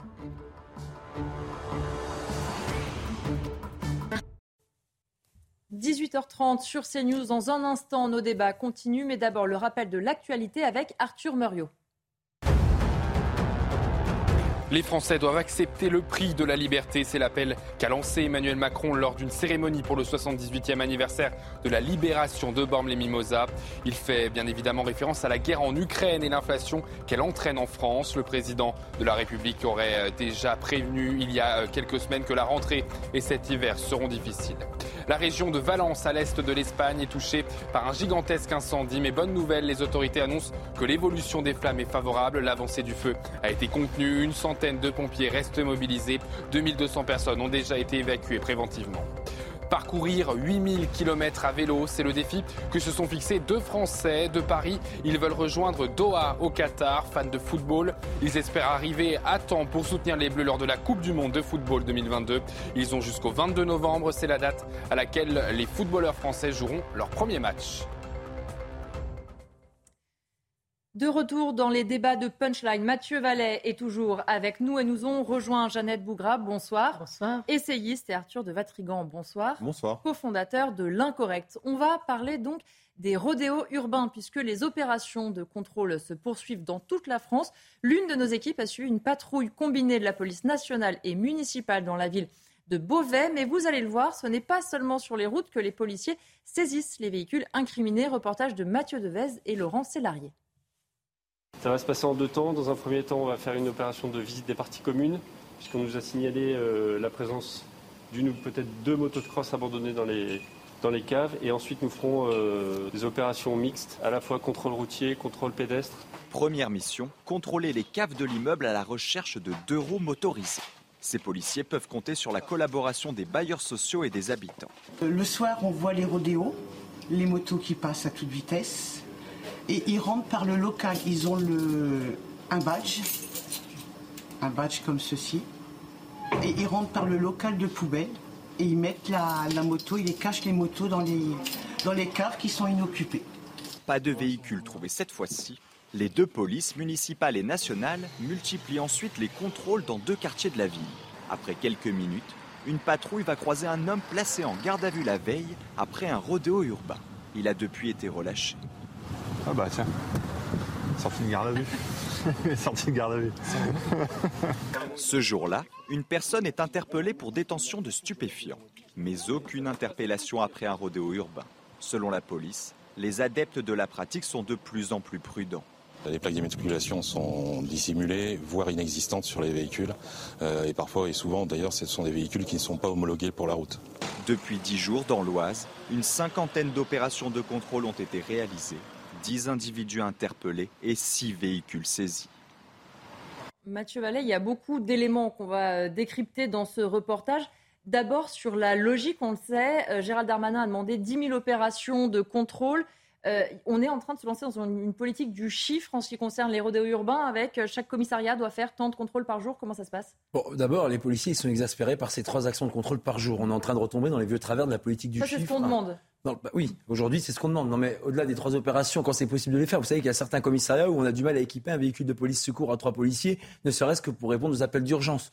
Donc vous voyez que pour des chefs de service, que pour des policiers du quotidien, faire trois opérations comme si c'était des antibiotiques matin, midi et soir, c'est pas forcément gage de réussite. En plus, derrière, il faut remplir des tableaux, il faut faire du reporting, il faut faire de la paperasse. Donc en réalité, c'est pas multiplier les opérations de police qu'il faut faire, c'est multiplier les interpellations, ce que les policiers font depuis toujours. Mais le problème, c'est quoi? C'est qu'aujourd'hui, ça fait des années qu'on a laissé la poussière sur le tapis et qu'aujourd'hui, quand on a un voyou qui ne reste plus uniquement dans son quartier, parce qu'avant tout le monde s'en foutait, mais qui sort notamment dans les espaces publics où il y a des gamins, vos enfants, nos familles, des innocents qui se promènent Est-ce qu'aujourd'hui on laisse un gamin, un innocent être fauché et tué par ces voyous de la route, ces criminels du deux roues, ou est-ce qu'on permet aux policiers d'avoir un cadre juridique pour les interpeller? Moi je suis étonné qu'on n'ait pas évoqué les motards de la police nationale. Vous savez, ils passent une formation à l'école de police de sens très rigoureuse qui permettent d'avoir les techniques, la spécificité, la formation, la qualification pour intercepter ces deux roues, ces fous furieux. La deuxième chose, c'est que, vous voyez ce policier, il dit le drame de notre justice et de notre société. Ils ont interpellé en flagrant délit avec une constatation. On sent qu'il ironise, mais. Bien sûr, bah, vous savez, aujourd'hui, il vaut mieux en rigoler qu'en pleurer, parce que sinon, on n'aurait plus assez de larmes. Non, mais blague à part, la réalité, c'est qu'on ne détruit pas ces engins et que les voyous aujourd'hui, c'est plus cher de voler du jambon, puisqu'un vol c'est trois ans d'emprisonnement, que de faire du rodéo avec un an d'emprisonnement. Et quand j'entends certains parlementaires me dire oui, mais c'est cinq ans, c'est trois ans, en réunion avec rébellion, bah, qui viennent dans les quartiers, hein, ils verront que la plupart des rodéos. une échelle de sanctions, mais en réalité, elles sont pas forcément Voilà, tout à fait. Donc nous, c'est ce qu'on demande. On demande un cadre juridique pour que les policiers, lorsqu'on a un fou furieux du volant, lorsqu'on a un criminel du volant qui est, et il y a un risque imminent de danger pour nos gamins, pour nos enfants dans les parcs, dans les centres-villes, dans les espaces publics, que ce soit dans les campagnes ou les quartiers, parce que les campagnes on n'en parle pas souvent, mais sont aussi concernés que les cités, et eh bien effectivement, il faut qu'ils puissent intervenir en toute sécurité. Parce qu'aujourd'hui, le policier, il est bien seul devant les magistrats lorsqu'il doit intercepter ces fous furieux pour éviter qu'on ait un drame et des victimes. La deuxième chose qu'on demande, c'est destruction systématique des deux roues. Et là encore, je dis sur les réseaux sociaux qu'on prend les policiers pour des imbéciles. Et évidemment que si le deux roues est volé, on le restitue au propriétaire. On n'est pas encore idiot, on marche pas de nous sur la tête. Ceux qui marchent sur oui, la vous tête. Vous n'allez pas détruire les biens de ceux qui Bien sûr. Et la troisième chose qu'on demande, c'est que le rodéo qui est issu de la loi de août 2018, mmh. effectivement, qui a été une bonne chose, puisqu'avant les policiers étaient désarmés face au rodéo parce qu'il fallait des, infractions. Tout à fait. On demande qu'on passe de 1 an à 3 ans d'emprisonnement et de 45 000 euros d'amende à 75 000 euros d'amende. Parce que les magistrats aujourd'hui, dont certains ont du mal à condamner ces voyous, on l'a vu encore dans l'actualité récente, ne peuvent le condamner qu'à un an maximum. Alors que quand on a 3 ans, ben voilà, moi j'estime que c'est aussi grave que de faire des victimes sur la route, que de fracasser des enfants comme ces deux enfants à Pontoise dont une fille était entre, était entre la vie et la mort, que de voler du jambon dans un supermarché. C'est ça la réalité. Le bon sens, comme d'habitude, le bon sens français. J'entends que des politiques veulent aller dans les boulangeries, dans les cafés pour voir ce que c'est que le bon sens français, bah, qui viennent à nos côtiers et puis ils verront que les Français réclament le bon sens aussi sur la sécurité. Jeannette Bougrave, c'est ce qu'on voyait dans le reportage, ces policiers qui font des opérations de contrôle comme demandé par le ministre de l'Intérieur, mais qui en fait retrouvent sur la route le délinquant qu'ils ont interpellé la veille. C'est un peu frustrant et surtout ces opérations de contrôle, si elles ne sont pas suivies des faits, à quoi elles servent? Non, c'est aussi l'exemplarité, c'est-à-dire que montrer que l'État est là, que l'État agit. Mais c'est vrai qu'on parle souvent des quartiers, mais cette semaine dans Marianne, il y a justement un article qui parle, je crois, de Aumont, dans, autour de, de Maubeuge, où vous avez des, euh, des, villages où effectivement qui sont touchés par, euh, par euh, ces, ces, nuisances.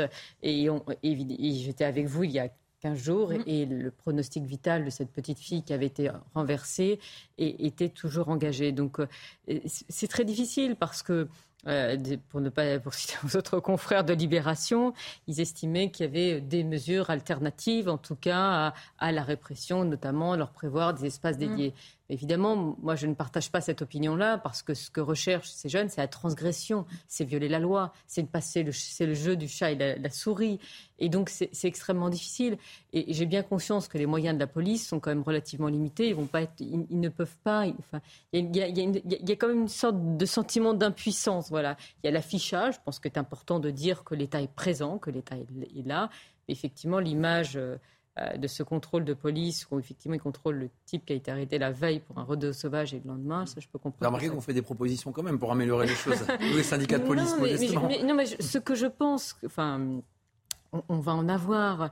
Euh, c'est un travail sur le plus long terme. C'est alors, euh, c'est pas du tout qu'on augmente les peines. Moi, je suis tout à fait favorable, mais c'est aussi la prévention dans les établissements scolaires. Je sais que les policiers vont dans certains établissements scolaires, que des gendarmes vont dans des établissements scolaires pour faire de la prévention, pour expliquer attention, si vous faites ça, vous risquez ça. Il y a la prévention routière. Il y a un certain nombre d'outils qui peuvent être utilisés parce que là, là, va pas sans l'autre. Hein, oui, oui, non, non, c'est un arsenal qui doit être complet. Il y a la question de la répression, mais il faut expliquer parce que cet été encore, c'est un gamin qui faisait effectivement un rodéo est mort, il me mmh. semble, cet été. Donc, euh, mmh. c'est des ils sont dangereux pour les autres, mais ils sont aussi des dangers pour eux-mêmes. Donc là, euh, donc, euh, mais, mais c'est d'une tristesse et, on, sent bien une sorte d'impuissance et je comprends bien le découragement des, agents de police. Et l'une des propositions dans, l'article de Marianne, c'est que les maires voulaient avoir également des pouvoirs pour pouvoir saisir, pour pouvoir saisir les, les véhicules. Voilà. D'ailleurs, nous, c'est ce qu'on dit, que ça soit le juge, le préfet, le maire, donc l'autorité judiciaire ou administrative, il faut qu'on simplifie la systématisation de la destruction des engins. Il ne faut plus qu'on ait un propriétaire qui se présente à l'issue d'un rodéo lorsqu'on a interpellé l'auteur, à qui on restitue ce deux roues et qui immédiatement resserre à refaire des délits. Par contre, la petite nuance quand même, c'est qu'autant celui qui conduit, c'est qui prend des risques à être sur un engin non homologué qui fait 80 voire 100 km dans les quartiers ou dans les campagnes, alors que la petite innocente, alors que la petite, alors que la petite, son intelligence. Alors, que, oui, bah alors, bah, je surestime l'intelligence. Par contre, je surestime, je surestime peut-être le fait est que euh, on les victimes. Voit pas le venir, ah, effectivement. Bah, le petit gamin de 13 ans qui joue dans un parc. ça, non, non, ça j'en suis tout à fait mm. d'accord, mais je pense que la, prévention, à l'école, les établissements, et de dire vous, attention, vous faites cela, vous risquez cela, je pense qu'on le dit Pour des pistes routières, avec la police municipale aussi qui fait des actions de sensibilisation. Non, mais, il faut le faire, et puis s'ils ils le font, bah, ils sont condamnés. Voilà. Arthur Vatrigan, est-ce que ce genre d'opération un petit peu coup de poing, euh, ça peut changer un peu la donne? Euh, Gérald Darmanin avait fait euh, savoir qu'il fallait frapper fort. Le nouveau préfet de police de Paris expliquait que c'était sa priorité. Est-ce qu'au-delà des mots de l'opération de com, on peut se dire qu'on se rend compte que ce phénomène, il faut vraiment faire quelque chose? Mais c'est un phénomène qui date, c'est pas récent, on en reparle à chaque, chaque été. Euh, et avec le développement de plus en plus important du phénomène vidéo, des réseaux sociaux, évidemment qu'on s'en rend compte parce que euh, là, on a quand même l'impression qu'on, Gérald Darmanin fait la promotion euh, de la répression pour lutter contre la promotion de l'impunité dont fait partie en fait le phénomène rodéo, c'est on fait quelque chose, on fait une pratique illégale qui est mortelle et dont on fait la promotion. Et je vous rappelle qu'il y a un film qui va sortir au mois de septembre, qui s'appelle Rodéo, qui a été récompensé à Cannes. Je vous rappelle pas les phrases débiles de sa réalisatrice. J'ai eu la chance de voir le film. On attendait d'avoir un jugement esthétique pour dire peut-être que le film euh, est un condensé, une liste de coups de toutes les dômes modernes qu'on a dans le cinéma français. Donc je vous laisse imaginer ce que c'est. Donc comment voulez-vous, d'un point de vue communication, expliquer euh, les dangers euh, que ça représente et en même temps célébrer la transgression en récompensant parce que ce film n'est pas un film d'art, c'est un film de propagande. on peut très bien lire le cinéma une liberté totale, et l'art ne doit pas être circonscrit à quelle, que soit la règle. Mais ayant vu le film, je vous garantis que ce n'est pas un film d'art, c'est un film de propagande. Et le discours de la réalisatrice, euh, qui accompagnait la sortie du film, euh, le confirmait. Donc on est quand même aussi dans, quelque chose qui est complètement ringard. C'est une célébration du bobo parisien, de la jeunesse qui, euh, si je me rappelle ces mots, c'est le bruit exprime le cri et l'injustice. On a déjà fait le coup avec la haine euh, dans le début de 90 avec Kassovitz, donc on a quand même le vieux discours ringard qui continue. Et en même temps, si on revient à une chose très concrète, euh, la question que je pose, c'est que nous, quand on peut parler des policiers, en off généralement, parce que à part les représentants syndicaux, euh, c'est compliqué de parler, ils nous disent le problème, c'est que les consignes qu'on a, c'est que sur les rodéos, on essaie de pas trop intervenir parce qu'on connaît les conséquences. voilà. On a un cadre juridique. Exactement. Pour les euh, et la question, mais cette question-là, elle se pose pour les rodéos, mais elle va se poser aussi pour toute l'indélinquance, en fait. La question, c'est est-ce que le pouvoir politique, parce que c'est un sujet qui est politique, c'est pas un sujet qui en fait est juridique, c'est un sujet politique, est-ce que le pouvoir politique va assumer d'enfin récupérer le monopole de la violence légitime? L'État, c'est le monopole de la violence légitime, Max Weber, on ne va pas rappeler ça. L'on sait que l'État et les gouvernants précédents, il n'y a pas qu'Emmanuel Macron peut remonter, ont lâchement abandonné ça. Donc la question, c'est est-ce qu'il va y avoir une décision politique qui va dire on assume ce monopole de la violence légitime, et donc ça veut dire assumer d'avoir des voyous, des délinquants qui soient blessés, ou plus grave, qui soient tués? C'est ça la question qu'il faut se poser aujourd'hui. Mathieu Vallet, c'est vrai qu'on a beaucoup aussi parlé à la fois de ces films, mais aussi sur les réseaux sociaux, des sortes de défis entre jeunes. On se met en avant, on montre le rodéo urbain qu'on a fait la veille, etc. Est-ce qu'on devrait arrêter de, starifier cette, euh, cette pratique que certains considèrent donc comme un art, au point d'en faire des films, au point de les célébrer dans des clips de musique, par exemple, parce que forcément, ça participe aussi à l'enjeu de te dire que pour certains, ça n'est pas un danger, c'est un art. Euh, oui, je m'assure d'avoir tout compris parce qu'il y a des choses qui, m'échappent. Hein. mais moi, je suis la modeste. Alors, il y a peut-être des choses quand on est Bobo ou Warsaw qui m'échappent. Non, non, mais euh, effectivement, c'est Lola qui verront, il me semble. Hein. Euh, là, euh, j'ai bien retenu son, prénom. Souvent, des gens qui disent des bêtises et qui parlent de ce qu'ils connaissent pas, c'est souvent les gens que je retiens dans leur nom et prénom. Mais au-delà de ça, effectivement, c'est d'ailleurs ce qu'on a évoqué avec M. Angelo Santo. Mmh. C'est que la force du symbole dans notre pays aujourd'hui, elle est forte quand on n'a pas un symbole d'une prison répressive, d'une justice répressive, il n'y a pas une peur d'aller en prison et d'avoir une sanction qui tombe. Et c'est parce qu'il n'y a pas ces symboles forts dans notre pays qui aujourd'hui tiennent la route qu'il faut qu'on a des voyous, on a des délinquants, on a des malfrats qui se croient tout permis. Je ne sais pas si on en parlera parce que ça me tient à cœur aussi, puisque c'est le sujet. Il euh, faut faire de la prévention. Mais quand les policiers, vous avez montré dans votre reportage, interpellent ces voyous, mmh. Vous prenez à Paris sur ces refus d'obtempérer. Vous prenez à Paris, euh, on en parlera peut-être après. On va en parler dans je deux minutes. un peu. Oui, oui, je fais un peu le spoiler, mais donc j'en parlerai après. Mais, sur l'art, en tout cas, moi c'est pas de l'art. Euh, écoutez, moi j'ai eu la chance de faire un bac littéraire. Euh, il y avait Picasso, il y avait Montesquieu, il y avait le siècle des Lumières, il y avait le siècle de l'impressionnisme, du classicisme. Voilà, moi j'ai appris des choses que, en restant dans mon quartier, je n'aurais pas appris. Vous voyez, c'est la vertu de l'école de la République, c'est de sortir des gamins de leur milieu d'origine pour faire des choses qu'on ferait pas naturellement. Et vous voyez, moi au lieu de faire des jeux du cirque dans une prison, ou au lieu de faire la promotion du rodéo et de ceux qui tuent les gens, parce que c'est les voyous qui tuent les gens, c'est pas la police. La police, elle se protège un minimum aujourd'hui parce qu'on est des cibles et en même temps, c'est pas aux gens qui n'ont que la police. Et eh ben vous voyez, quand on changera un peu euh, les valeurs qui sont inversées dans notre société aujourd'hui, on ira aussi beaucoup mieux. Le vrai tard, c'est celui qui permet aux gens de sortir du milieu d'où ils viennent à découvrir ce qu'on ferait pas naturellement. Et la vraie mixité, c'est de mélanger des gens des cités, des campagnes, des gens qui ne seraient pas naturellement mélangés, pour que nous, par exemple, dans le quartier, on puisse apporter cette autonomie, cette vivacité qu'on acquiert rapidement parce qu'on est livré à nous-mêmes, et aussi des gens qui ont plus de facilité d'aller au musée, à l'opéra, euh, dans euh, un milieu artistique, pour qu'il y ait cette vraie mixité aujourd'hui qui manque dans notre pays. Moi, les bobos ouin qui font... Euh, des euh, choses hors sol. Franchement, en plus, euh, j'ai hâte euh, que le film ne sorte pas parce que on va encore nous expliquer. Il va sortir quand même. Bah ouais, j'ai bien compris, mais enfin bon, ce qui est bien dommage, c'est que on a primé ce film-là au Festival de Cannes. J'aurais préféré qu'on prime le film. C'est une autre compétition. Il y a Bac Nord. On aurait primé Bac Nord. Mais c'est vrai que ça vend pas des affiches, ça fait pas du buzz que de voir des policiers se défoncer chaque jour pour interpeller des voyous dont la police est le seul bien qui reste à ces On va faire réagir Jeanne Bougrabe et puis ensuite on parlera du chauffeur dont vous parliez tout à l'heure. J'aurais voulu que Bac Nord soit primé parce que c'est un vrai film qui montre le travail policiers. Même parler Jeanne oui, j'en prie. C'était pour, pour que Bac Nord soit primé. Non, mais c'est tout le problème des, des, des, Césars de manière générale, où les, où les films populaires ont tendance à moins être primés. Si vous prenez des réalisateurs de comédie, vous disent qu'ils n'ont qu'une chance d'avoir un, César. Donc c'est un peu le, le problème. Le problème, c'est que le Festival de Cannes, c'est pas le festival du peuple. Voilà, c'est le festival non, des bobos. Non, voilà, mais pas, non, non. On, on parle si de, le radio. C'est que au début, il y a un vol. Voilà. Je, je crois qu'il y a, il y a il y, a, un problème, c'est qu'on oublie, c'est qu'indépendamment du rodéo, il y a eu un, c'est des véhicules volés, voilà. Et donc il y a quand même un, premier chef d'inculpation, c'est quand même le vol, voilà.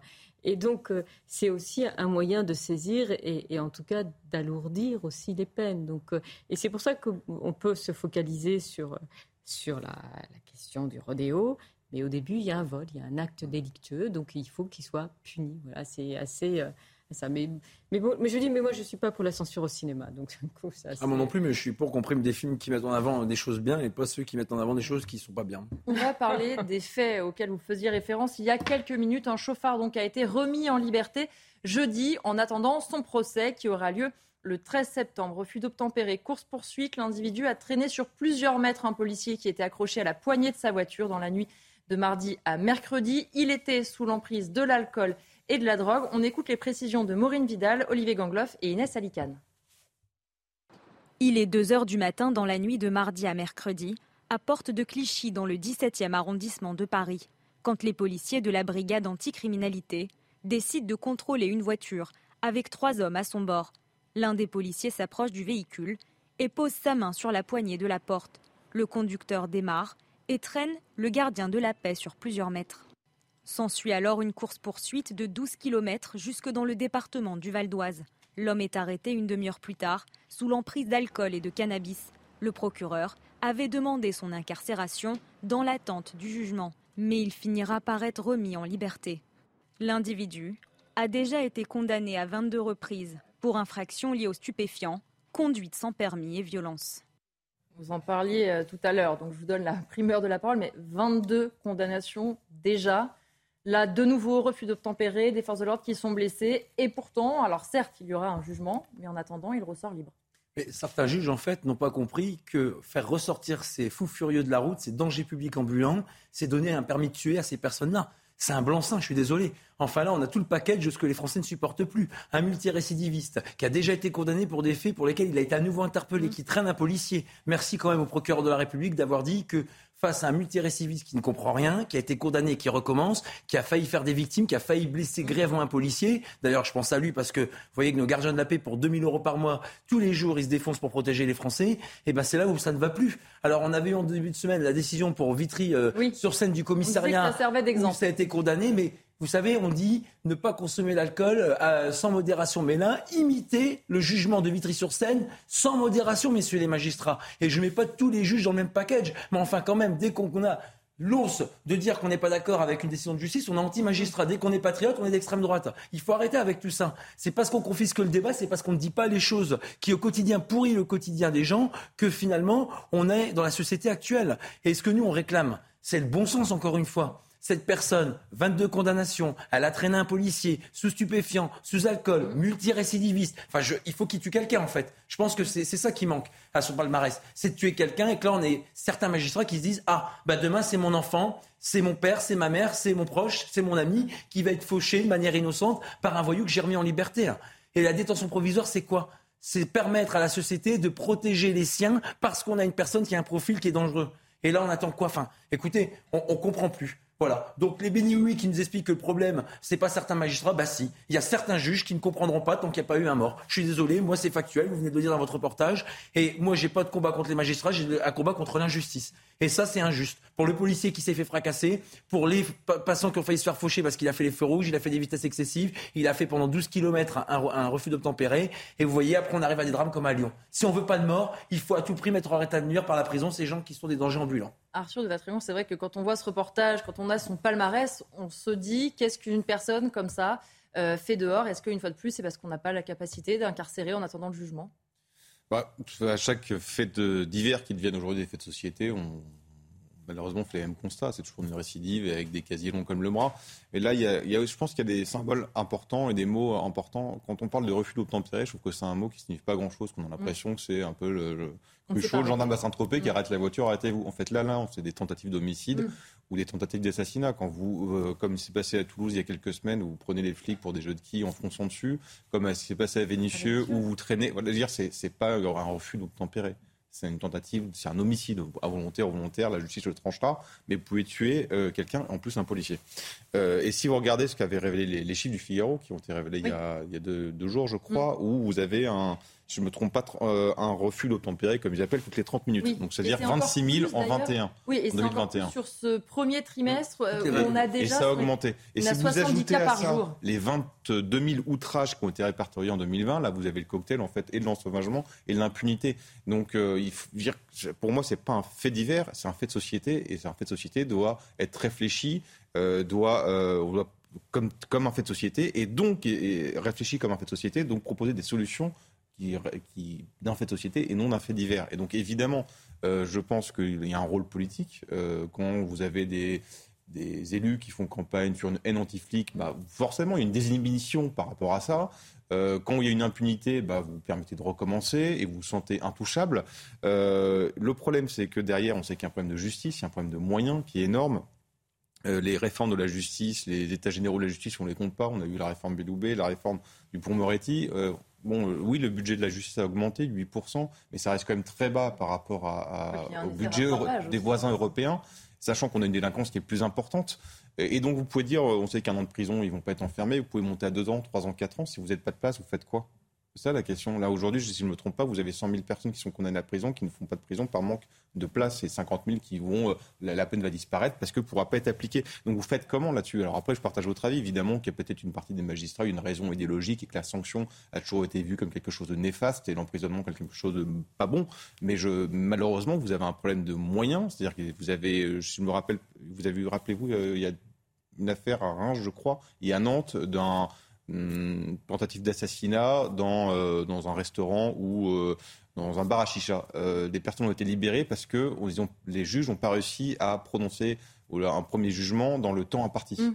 Donc vous avez aussi ça. C'est-à-dire que si, vous n'avez pas suffisamment de moyens pour pouvoir juger, pour pouvoir traiter les dossiers, et ensuite pas suffisamment de moyens pour incarcérer des personnes qui doivent l'être, qu'est-ce que vous voulez faire? Vous pouvez, vous pouvez, augmenter tous les moyens aux policiers, ils vont les arrêter, mais derrière, il n'y aura pas de suivi. Vous pouvez augmenter le plafond des peines, si vous ne pouvez pas les enfermer, ils ne vont pas être enfermés. Donc il faut penser de manière, cette chose-là de manière complètement globale, pardon, sachant que c'est un phénomène de société, donc qui est en croissance totale. Jeannette Bougrave, c'est vrai que le sentiment d'impunité euh, du côté des délinquants, quand on voit ça, quand on voit des personnes qui ont eu 22 condamnations, qui sont encore là, dans la là, le problème, c'est qu'il est encore présumé innocent. c'est que on est dans un état de droit et donc après la, la décision de l'incarcération relève euh, du, magistrat et des magistrats qui ont décidé de ne pas l'incarcérer. Mais il est, je, sais que c'est ce que je dis euh, va, va heurter, mais euh, voilà, le proc va faire, le procureur va faire, va faire appel et en espérant qu'on appelle la décision. Donc, mais en même temps, ça va très vite, puisque là, donc, d'après votre reportage, il sera jugé en. Le 13 septembre. C'est très court, Ah, très, très, très bref. Donc là, la justice va, fait son travail.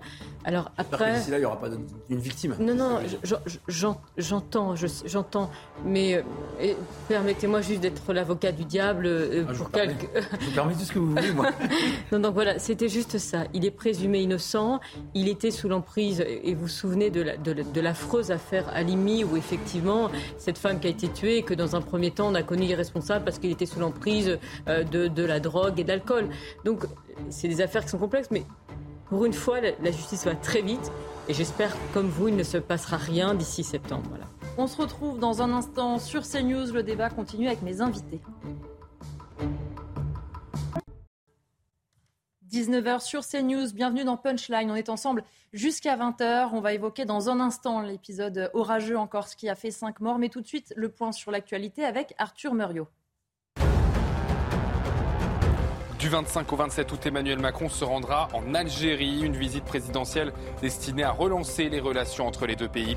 Deux missions pour les chefs d'État français et algériens, renforcer la coopération entre Paris et Alger face aux enjeux régionaux et poursuivre le travail d'apaisement des mémoires. Ce déplacement intervient après plusieurs mois de crise. La rentrée approche et vous êtes nombreux à revenir de vacances. Un pic d'embouteillage de 770 km a été relevé à la mi-journée. Bison Futé prévoit du rouge dans le sens des retours sur tout le territoire. Vigilance dans le sens des départs du rouge est aussi à prévoir en Auvergne-Rhône-Alpes. Demain, même journée, il y aura toujours beaucoup de monde pour les retours. Un bombardement russe fait 12 blessés, dont 3 enfants, à Voznesensk, en Ukraine. Il a touché un immeuble résidentiel ainsi que plusieurs maisons. Selon le gouverneur régional, deux jeunes victimes sont dans un état grave. Autre inquiétude, la frappe a eu lieu à quelques kilomètres d'une centrale nucléaire. Pole position italienne au Grand Prix d'Autriche. Enea Bastianini signe cet exploit pour la première fois de sa carrière. Il décroche le meilleur temps des qualifications aujourd'hui. Le leader du championnat, Fabien Quartararo, s'élancera cinquième. Le Grand Prix de MotoGP sera à suivre demain à 14h sur Canal+. Après les intempéries qui ont touché la Corse, de nombreuses questions se posent sur les moyens qui auraient pu éviter notamment au camping de si grandes évacuations. Lors de la visite du ministre de l'Intérieur, un directeur de camping est revenu sur la loi littorale qui interdit la construction de bâtiments en dur à proximité du littoral. Alors que dit précisément euh, cette loi? Réponse avec Christian Loudi et Thibault Marcheteau. Ces scènes d'évacuation d'urgence deviendront-elles récurrentes? Oui, selon les professionnels du tourisme, si la loi ne change pas. Depuis 1986, le littoral français est protégé et les nouvelles constructions en dur sont interdites pour préserver et mettre en valeur les côtes françaises. Seulement, le changement climatique pourrait voir les événements des derniers jours se multiplier. On a du mal à imaginer comment évacuer 700 personnes à moins de disposer d'abris en dur sur place. Voilà. Or, la loi ne nous permet pas de construire des abris en dur. Si ces phénomènes climatiques doivent se multiplier avec le réchauffement à l'avenir, la seule façon de continuer l'exploitation euh, des campings en France sera de permettre la construction de ces abris. Même son de cloche pour le président du Conseil exécutif de Corse. Il y a la, la nécessité de repenser l'ensemble des politiques publiques en intégrant les contraintes et exigences du réchauffement climatique et de la transition écologique. Interpellé au sujet de cette loi littorale, le ministre de l'Intérieur assure entendre la demande des sinistrés. Le bon sens qui consiste à dire, mais dans des cas comme celui-ci qui peuvent se reproduire et où personne peut être incriminé, mais dans lequel on doit se protéger bien évidemment, euh, il faudrait pouvoir faire comme en Outre-mer, euh, des, abris, alors je dis anticycloniques, vous comprenez ce que ça veut dire, ce n'est pas évidemment des, cyclones que nous avons connus ici, mais qui permettent aux gens de, rapidement de pouvoir se protéger. J'entends cette, cette demande de bon sens et je la relayerai dès cet après-midi au ministre en charge. En plus de cette loi, la couverture en réseau téléphonique est un problème récurrent sur l'île de Beauté et qui complique largement l'action des secours dans ces situations exceptionnelles. Arthur de Vatrigan, on voit là le ministre de l'Intérieur qui explique qu'il va peut-être falloir repenser la Corse différemment. Est-ce que, effectivement, si on doit s'habituer à ces épisodes-là, il faut revoir notamment certains aspects de la loi littorale où on se dit attention, doucement, il ne faut peut-être pas non plus trop réagir sous le coup de l'émotion? Alors, il va falloir quand même, si on écoute tout le monde, repenser tout. Il va y avoir beaucoup de réunions pour tout repenser. Euh, donc il va falloir, oui, beaucoup de réunions. On va encore avoir des, des nouveaux conseils euh, voilà, qui vont se réunir. Non, la, la question, c'est ça c'est est-ce que c'est un phénomène rare ou alors c'est un phénomène qui va être récurrent? Dans ce cas, c'est un phénomène récurrent. Évidemment qu'il va falloir réfléchir à essayer euh, de sauver ce qui peut être sauvé, parce qu'on est quand même des petits hommes cette planète et non mm. forcément limités. Euh, donc investir de l'argent qu'on n'a pas. Mm. Euh, donc c'est ça la question. Et on ne va pas mettre du budget partout. Bah, c'est, voilà, c'est le problème, c'est ça. Alors après, il y a des tempêtes en Corse, mais on en... là, tout le monde l'a vu, c'est passé à la télé. Il y a au mois de juin dernier, il y a eu une tempête entre Bordeaux et Périgueux, 800 mètres de large avec des grêlons qui ont ravagé tous les villages. Et quand je dis ravagé, c'est-à-dire les toitures qui ont été enlevées. Euh, quand vous passez dans les, dans les petits villages, on a l'impression que c'est Beyrouth avec des tirs de Kalachnikov parce que les grêlons en vent de travers ont explosé toutes les vitres, toutes les voitures, tous les murs. Donc voilà, des tempêtes, il y en a, pas qu'en Corse. Euh, donc la question, c'est est-ce que ce phénomène-là est dû à quelque chose? Est-ce qu'on peut euh, anticiper cela? Est-ce que ça va se répéter? Si on a toutes ces réponses-là, et pour l'instant, je ne pense pas qu'on ait toutes ces réponses, évidemment qu'il faut penser à anticiper pour préserver l'humain, évidemment, le bâti, évidemment. Mais la question, c'est où on va trouver tout cet argent? Parce qu'entre les incendies, le réchauffement climatique, l'inflation, l'essence, le scolaire, tout ce que vous voulez, ça va commencer à manquer un peu là. Jeannette Bougrab, on, voit effectivement les autorités qui réagissent, peut-être aussi sous le coup de l'émotion, à expliquer qu'il faut revoir euh, tout un tas de lois, toute une organisation. Oui, non, mais moi, je j'ai fait toujours preuve d'une très grande prudence mmh. dans les modifications législatives réglementaires sur le coup de, l'émotion. Voilà.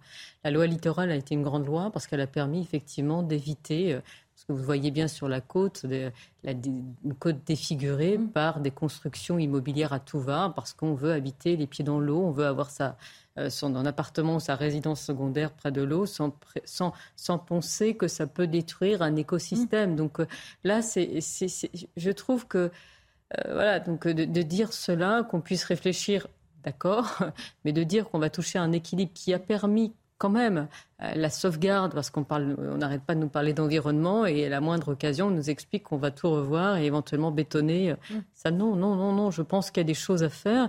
Il y a eu un certain nombre de difficultés dans cette affaire-là, c'est-à-dire la question de la réactivité de Météo mm. France, de savoir pourquoi en réalité euh, l'alerte qui a été donnée a été aussi tardive, parce que 220 km/h c'est énorme. Il y a la question. C'est ça aussi qui a causé euh, les problèmes d'évacuation. Oui, non, non. Et, en même temps, la, la couverture de la la téléphonie, c'est aussi des investissements d'infrastructures qui sont liés en fait aux opérateurs de téléphonie. Donc euh, la loi littorale, c'est une chose, mais la couverture téléphonie, la, loi littorale va rien y changer. Et c'est lié en particulier aux, sites particuliers, les, montagnes en Corse, et c'est compliqué. Donc voilà, mais, je trouve que allez, on va modifier la loi littorale, on va construire davantage de béton sur les, sur les côtes. C'est Ouais, je trouve que ça fait un peu gros quand même. Donc, mais, pardonnez-moi parce qu'il y a des gens qui ont souffert, mais mais c'est pas comme ça qu'on oui, règle. Il faut faire attention. Oui, mais il faut c'est pas comme ça qu'on règle les problèmes. C'est pas voilà. Je, là-dessus, je, n'adhère pas. Je ne suis pas à cette idée-là. Voilà. C'est une question de mesure, ah, et c'est ce que malheureusement ce le précédent quinquennat a montré, c'est que parfois on montait de mesures sur des réalités. Là, euh, c'est affreux pour ce qui s'est passé pour les Corses, mais c'est pas non plus la tempête Katrina. Voilà. Non, et puis il faut euh, peut-être trouver un équilibre entre se dire, on peut peut-être faire preuve de bon sens pour certains abris pour sécuriser, sans pour, oui, revoir. Il faut un peu d'humilité et un peu de sagesse. La sagesse demande un peu de temps. L'humilité, euh, c'est pas ce qui caractérise le gouvernement, malheureusement, mais il faudra peut-être qu'ils l'apprennent parce que c'est important. On est, je sais qu'il y a toujours des désirs prométhéens chez ces progressistes, mais euh, au bout d'un moment, il faut accepter aussi de ne pas forcément tout savoir tout de suite et pas vouloir toujours réagir à l'émotion immédiate. Parce qu'on peut faire plus de mal en changeant, en effet, je vous rejoins complètement, en changeant ce qui a prouvé, euh, des, ce qui a prouvé, ce qui a marché, en voulant tout changer comme ça d'un revers de main. Parce qu'il y a aussi la loi montagne. Il y a la loi montagne pour protéger. Donc, euh, non, moi, je, suis euh, très surprise parce que c'est des campings qui sont très importants. Donc, il y a peut-être aussi une manière de repenser l'activité touristique. Euh, il, y a, il, y a, des manières de, de penser. Peut-être que ce camping avec beaucoup de beaucoup de de, de places, peut-être que c'était pas le bon endroit parce que peut-être qu'il y a plein de choses à faire. Mais changer un texte de loi sur un cas précis, et j'entends certains qui disent oui, oui, il faut modifier parce qu'on sait derrière qu'il y a quand même des intérêts euh, financiers importants des intérêts de constructeurs qui, se, n'hésiteront pas à, effectivement construire en dur et à bétonner la côte. Je voudrais qu'on rejoigne justement François Pouponi qui est en ligne avec nous, ancien euh, député. Alors vous avez entendu un petit peu ce qui s'est dit en plateau ces dernières euh, minutes, modifier la loi littorale pour éviter ce qu'on a pu voir ces deux derniers jours. Est-ce que c'est une bonne piste? Écoutez, le problème, c'est qu'il y a cinq ans, dans le cadre de la loi Elan, la loi littorale a été modifiée pour permettre aux activités économiques de pouvoir justement construire en dérogation de la loi littorale, donc dans le littoral, en dehors de la bonne des 100 mètres. Parce qu'en fait, il y a deux, deux problèmes. Il y a la bande des 100 mètres qui n'est pas constructible et, les territoires qui sont en zone littorale qui n'étaient pas, sauf à certaines conditions. Et donc la loi Elan a dérogé aux règles. C'est les députés bretons qui avaient proposé cette modification. Le problème, c'est que les Corses ont été exclus de cette, euh, modification législative parce que encore s'il n'y a pas de SCOT, c'est un problème technique, et il n'y a que le PADUC. Donc les Corses ne peuvent pas construire le littoral, les Bretons et les autres peuvent. Bon, c'était une, incohérence que nous avons soulignée, mais nous n'avions pas été entendus à l'époque. Donc bien entendu qu'il faut permettre à les activités économiques de se développer en respectant l'environnement, ça on est, on est, tout à fait d'accord. Mais la vraie question, et Jeannette Bougrave vient de le dire, euh, moi je connais des communes qui ont 300 habitants l'hiver, qui passent à 2 ou 3 000 habitants l'été, elles n'ont pas d'école, ces communes, elles n'ont pas de gymnase. Et on leur a dit à, 14 heures, eh ben, vous fermez vos campings et vous relogez les gens. le maire a dit, mais vous voulez que j'aimais tout J'ai pas de local, j'ai pas de gymnase, j'ai pas d'école. Donc la vraie question, est-ce que des zones touristiques comme la Corse sont aujourd'hui capables d'accueillir autant de monde dans des endroits aussi peu adaptés à du tourisme de masse qui ne peut pas mettre les gens en sécurité s'il y a une tempête comme celle-là, s'il y a un incendie, parce que tous ces campings sont dans des zones qui sont la plupart du temps inondables, sujettes aux tempêtes, aux et sujettes aux incendies. Et donc, de plus en plus d'effets climatiques font qu'il y aura des tempêtes et des incendies. Et les communes aujourd'hui, sauf les grosses communes de Corse, mais il n'y en a que 5 ou 6, une dizaine à peine, les autres sont dans l'incapacité de mettre les gens en sécurité. Voilà. Euh, et quand on dit à un maire à 14 heures, vous devez évacuer 1000 personnes, bah, le maire il dit qu'est-ce que vous voulez que je fasse? Voilà. Et c'est ça aussi qui s'est un peu passé euh, ces deux jours. Et c'est pour ça que les sections qui est posée, c'est quel type de tourisme mm. et pour qui dans certaines zones touristiques qui ne sont pas adaptées au tourisme de masse. Est-ce que ça veut dire que justement, ce qu'il faut revoir, c'est notre façon d'envisager le tourisme, de se dire que certaines communes ne sont pas capables, comme vous le dites, euh, finalement d'intégrer autant de touristes et de garantir leur sécurité? Mais comment on fait? Est-ce qu'on dit dans telle commune, pas plus de tant de touristes Comment on met ça en place? Ben, C'est ce qu'a commencé à faire la collectivité de Corse cet été, hein, avec certaines communes, en disant on va euh, accepter un nombre de touristes par site. Euh, parce qu'il y a un moment, les sites ne sont pas en capacité d'accueillir autant de monde. En plus, c'est anarchique, hein, parce qu'il n'y a, a, pas de toilettes, il n'y a rien, donc les gens vont dans la nature, euh, se gardent n'importe où, euh, dégradent l'environnement. Donc la problématique existe au-delà de la sécurité, parce que c'est pour tout le problème de sécurité qui est posé, mais il y a aussi le problème de la dégradation de l'environnement. Et donc oui, cet été en Corse, la question a été posée dès le mois de mai en disant ben, est-ce qu'il ne faut pas euh, limiter le nombre de personnes qui fréquentent les sites parce qu'on n'est pas capable d'accueillir autant de monde dans des sites euh, qui ne sont pas faits pour ça. Et donc la question sera de plus en plus posée à l'avenir, euh, et je pense qu'effectivement, il faut repenser la manière dont on doit euh, imaginer le tourisme dans certains lieux. Il y a aussi un sujet dont on a beaucoup parlé, c'est la téléphonie, le réseau en Corse. il faut le rappeler, il y a quand même beaucoup d'endroits où le réseau est capricieux, voire inexistant. Quand on est face à des épisodes climatiques comme ceci, ça devient un vrai enjeu aussi de sécurité. Ah ben, vous savez, moi j'ai l'habitude de faire du sport, du vélo ou de la marche en Corse. Vous faites le GR20, vous n'avez pas de portable, donc vous tombez, vous, vous cassez un bras ou une jambe, au mieux, ben, vous ne pouvez pas téléphoner. Voilà, donc vous êtes dans un lieu, on ne peut pas venir vous chercher, donc il faut que les chercheurs arrivent, essaient de vous repérer comme ils peuvent. Et ça arrive à plein d'amis régulièrement qui tombent, qui ont des accidents et qui ne peuvent pas téléphoner parce qu'il n'y a pas de téléphonie. Sur le GR20, qui doit être un, chantier de randonnée les plus fréquentés en France. Euh, vous allez euh, dans, en zone de montagne ailleurs, vous n'avez pas de portable qui passe. Et en Corse, il y a des zones blanches quasiment partout. Bon, euh, il suffit de s'y promener en voiture pour s'apercevoir que le téléphone passe une fois sur trois et encore. Bon, oui, c'est un sujet, mais ça, c'est un sujet de la puissance publique de l'État et des collectivités qui doivent imposer dans des zones comme celle-là qui sont très touristiques et en particulier avec des territoires dangereux, qui doivent imposer aux opérateurs de mettre des antennes. Alors après, attention, chaque fois qu'on essaye d'implanter une antenne dans une zone euh, assez exceptionnelle en termes environnementaux, il y a des associations environnementales qui s'élèvent en disant on ne veut pas d'antenne. Bon.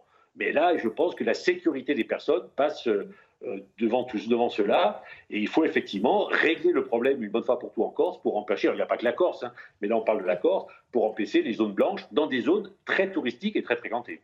Jeannette Bougra, vous vouliez réagir Oui, parce qu'en fait, les antennes relais, c'est 40 mètres de haut. Donc, euh, effectivement, dans, la, dans le paysage, en, plus, le gouvernement a, tenu sa parole, puisqu'il a simplifié la, la, capacité, la possibilité de les installer sans permis de construire. Donc, on peut avoir une autorisation. Mais effectivement, dès que vous parlez d'antenne relais, vous avez euh, toutes les associations de riverains qui, estiment que, compte tenu des effets dont on n'a pas encore prouvé, les effets négatifs, s'y ont opposés. Donc, euh, et ces, antennes relais sont, le fait des opérateurs, ne sont pas le fait de l'État. Donc, euh, à, chaque fois, on incrimine l'État ou les collectivités locales, mais en l'occurrence, là, c'est des opérateurs privés. Je voudrais qu'on écoute le chef de l'État qui était donc à Bormes-les-Mimosas hier soir et qui justement a dit un mot de la situation en Corse.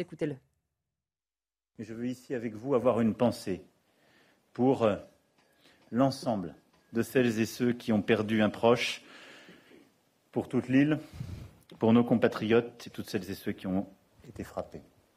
Je veux aussi avoir une pensée pour euh, nos compatriotes et toutes celles et ceux qui, dans la région, ont été frappés aussi euh, ces derniers jours par ces terribles orages et qui ont parfois beaucoup perdu.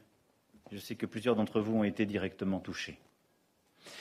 Là aussi, l'État sera là dans la fonction qui est la sienne, protégée dans la durée.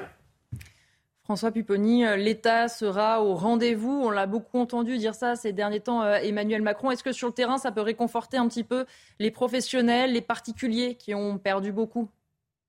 Oui, sincèrement, la, visite du ministre de l'Intérieur, euh, moi j'étais sur l'île, la, réaction immédiate du président de la République, de la Première ministre, la cellule de crise qui a été mise en place à Brégançon, fait qu'effectivement, les Corses et les habitants de l'île et les touristes qui étaient présents ont apprécié. Ont apprécié que l'État réagisse immédiatement, soit présent, que le ministre se déplace immédiatement. Et ça, sincèrement, dans des situations aussi dramatiques que celles que nous avons connues, euh, ça, fait du bien aux gens et c'est important. il, faut, il faut le signaler. Moi, d'ailleurs, je l'ai dit au président de la République que sa réaction avait été euh, vraiment appréciée sur l'île. Euh, il a raison de le dire. Après, la vraie question, c'est qu'il faut tirer les leçons de tout cela. Par exemple, il y a eu deux morts. Qui, euh, cette femme qui est en canoë-kayak, qui faisait le mm. tour de Corse à canoë-kayak, et ce pêcheur professionnel, donc qui est une personne expérimentée et qui a pris le matin euh, la mer pour aller travailler, pour aller pêcher, et qui n'avait pas été alerté de la gravité de la situation, comme cette femme qui faisait euh, le tour de Corse en canoë-kayak avec son mari. Donc ils ont pris la mer comme tous les jours parce que personne ne leur a dit qu'il y aurait un événement climatique exceptionnel. Bon. Donc il faut tirer les leçons de tout cela. L'État a bien réagi, mais maintenant il faut effectivement tirer les leçons des drames que nous avons vécus ces 40 dernières 8 heures. Au-delà des mots, ce sera le, moment le plus difficile, ce sera le moment des assurances, parce qu'on l'a bien vu sur un certain nombre de dossiers. Après, compris en matière de après le Covid, etc. C'est que là, tout le monde se dit l'État est là, et puis après, dans quelques mois, quand il y aura les déclarations d'assurance et les attentes de remboursement, ce sera je pense que les, les, mots ne suffiront pas. Voilà, et qu'il faudra sans doute que l'État intervienne davantage pour inciter les compagnies d'assurance à, indemniser toutes ces victimes. François Pupponi, allez-y. Oui, là-dessus, d'ailleurs, il y, aura une, il y a une polémique qui commence à pointer. C'est ah. que, comme, le préfet, comme les préfets de Corse ont dit fermeture des campings immédiats, euh, et à 18h, ils ont dit aux restaurateurs de bord de mer et aux bars, restaurants, paillotes de bord de mer, vous fermez immédiatement. Ben, je connais moi des restaurateurs qui avaient 300 réservations et à 18h, on le dit, ben, à 19h, c'est fermé. Bon. Et donc, ben, ces entreprises vont effectivement se retourner vers l'État en disant mais attendez, moi j'avais acheté euh, tout ce qu'il fallait. Le camping dit moi, on me demande le remboursement euh, de la nuitée parce que je n'ai pas assuré la nuitée. Comment on fait? Donc, toutes ces, toutes ces questions-là vont se poser. Elles se poseront maintenant, mais elles se poseront maintenant systématiquement on l'a vu avec le Covid, lorsque l'État prend une décision de fermeture d'établissements, pour des raisons que l'on peut tout à fait comprendre, des raisons de sécurité, souvent les assurances considèrent que ce n'est pas une perte d'exploitation due à un événement exceptionnel, que c'est une décision de l'État et que c'est à l'État de payer. Et c'est pour ça que durant le Covid, eh c'est l'État qui avait indemnisé un certain nombre euh, d'entreprises et pas les assureurs. Donc la question se posera maintenant régulièrement lorsque l'État prend une décision aussi rapide de fermeture d'activité économique bah, ces activités économiques demandent effectivement la prise en charge de la perte d'exploitation, car les assurances ne veulent plus assurer ce genre de perte d'exploitation. Ça va devenir, c'est vrai, ça, un vrai sujet aussi. Euh, les incendies, on l'avait vu en Gironde, les épisodes orageux. En ce qui concerne l'indemnisation, il va falloir peut-être trouver une solution si on doit s'habituer à ces épisodes, parce qu'on le voit à chaque fois, comme vous le disiez, on annonce qu'il y aura des indemnisations, que tout le monde doit se rassurer. Dans la réalité, c'est un peu plus compliqué quand même. Oui, de toute façon, ils n'auraient pas annoncé que l'État ne serait pas là et que débrouillez-vous. Même si dans les faits, c'est ce qui se passe quand même, euh, c'est ce qui se passe dans les faits. Euh, et sachant que le principe d'un assureur, c'est d'être là quand vous n'avez pas besoin de lui, et le jour où vous avez besoin de lui, vous tapez à la porte, il ne répond jamais, et vous avez des courriers recommandés, et puis finalement ça ne marche pas parce que c'est pas catastrophe naturelle, et puis c'est pas la bonne tuile, et c'est pas le bon truc. Le principe d'un assureur, c'est pas de vous aider, hein, donc ça tout le monde le sait. Donc oui, si ça continue, encore une fois, encore une fois, on dit, euh, imaginons, on a trois incendies par jour sur des centaines de millions d'hectares, et donc des gens, des propriétaires de, de ces terrains-là qui vont être ruinés. Si on a des tempêtes qui vont réunir des restaurants, des hôtels, on n'en est pas encore là, donc on ne va mm. pas commencer à penser à comment l'État va pouvoir indemniser chaque catastrophe que, les, que le particulier ou que l'entreprise va rencontrer. On a des assurances, euh, elles sont là pour ça. Euh, c'est comme quand vous avez des problèmes de santé, vous avez une mutuelle, vous avez une sécurité qui complète la, mm. sécurité sociale. L'État peut pas euh, pallier à tous les problèmes. Malheureusement, ça serait bien, mais c'est pas possible. donc voilà, ce serait plutôt l'État, le rôle que l'État a, c'est de faire en sorte que l'assurance fasse son boulot et paye ce qu'elle doit payer si elle doit le payer ou faire en sorte que ça aille plus vite, parce qu'en effet, quand vous êtes un, un restaurateur ou un hôtelier, ou même un, juste un propriétaire et que par une tempête vous avez perdu votre toiture, vous avez, pouvez attendre un an avant que la toiture soit refaite parce que vous n'avez pas la liquidité pour le payer, sauf qu'en un an vous avez euh, Noël, donc euh, de la neige, vous avez le mois de mars les giboulées et, j'en passe. Donc euh, votre maison à la fin, c'est plus que la toiture qu'il faut tout refaire, c'est entièrement tout. Donc oui, évidemment, mais je ne pense pas que la solution passe par l'État qui doit payer à chaque fois ce que le, le manque à combler est des entreprises ou des particuliers. On va changer maintenant de sujet. Merci François Pupponi d'avoir été euh, avec nous euh, dans un article du Parisien. Aujourd'hui en France, de nombreux chiffres sont cités sur le coût de la chasse pour l'État français, notamment la hausse des subventions, tandis que les députés Europe Écologie Les Verts s'indignent. Le patron de la fédération se défend. Les explications avec Thibault Marcheteau. La chasse coûte-t-elle trop cher à la France? En cinq ans, les subventions accordées à la Fédération nationale de la chasse ont considérablement augmenté, passant de 27 000 à 6,3 millions d'euros. Avec les subventions, les recettes annuelles ont elles aussi plus que doublé, en passant de 11 à 28 millions d'euros entre 2020 et 2021. Pour les députés écologistes, l'État doit rendre des comptes sur la raison de ces augmentations spectaculaires. Nous allons saisir le gouvernement à la rentrée pour demander plus de transparence sur l'utilisation de l'argent public alloué aux chasseurs. Le président de la Fédération nationale des chasseurs se défend et dénonce une attaque politique. Il n'y a pas un euro d'argent public qui n'a pas été utilisé à bon escient. On nous en veut car j'ai appelé à voter Macron à la présidentielle. Mais si je l'avais fait pour Jadot ou Mélenchon, la musique aurait sûrement été différente. Matignon précise qu'une grande partie de l'argent destiné aux fédérations départementales est désormais reversé à l'antenne nationale. Avec 4 millions de pratiquants, le prix du permis de chasse a également été divisé par deux en 2018 à la demande d'Emmanuel Macron, passant de 400 à 200 euros. Je voulais rappeler l'un des premiers chiffres quand même qu'on a entendu dans ce sujet. En cinq ans, les subventions accordées à la Fédération nationale de la chasse ont augmenté. Elles sont passées de 27 000 euros à 6,3 millions d'euros. Arthur c'est vrai qu'on se dit, vu comme ça, ça semble absolument énorme. Ah, vu comme ça, oui, parce qu'en effet, mais ce qu'a rappelé le président de la FNC, mm. c'est qu'ils ont appelé à soutenir Macron, donc on se dit c'est un, retour sur investissement. Euh, sauf que bon, les, chiffres, en tout cas, euh, s'expliquent. Vous l'avez dit, euh, il y a une le permis de chasse, mm. pardon, on est passé de 400 euros à 200 euros. Euh, donc il fallait à ce moment-là renflouer un peu les comptes de la FNC parce qu'ils perdaient, euh, des, ils perdaient de, de, de l'argent, sauf que derrière. permettre à d'autres, un plus grand nombre de personnes Exactement. de chasseurs. Donc et, entre, et entre temps, il y a eu une 40%, 40 d'augmentation, ce qui fait que voilà.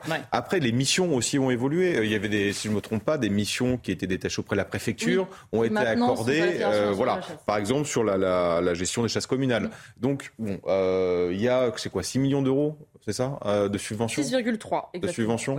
Euh, moi, j'aimerais, j'ai beaucoup d'associations à plus de 6 millions d'euros. Euh, j'aimerais savoir ce qu'ils font de leur argent. Mm. mais beaucoup, beaucoup plus, et qui touchent plus que 6 millions d'euros. Donc, a priori, les comptes sont à plus de 6 millions d'euros de subventions, les comptes vont être déposés, ils vont les publier, donc on pourra analyser à quoi ça sert.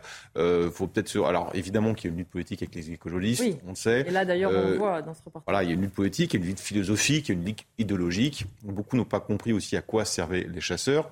Euh, peut-être qu'avec les incendies, ils vont se rendre compte de l'utilité des, chasseurs aussi.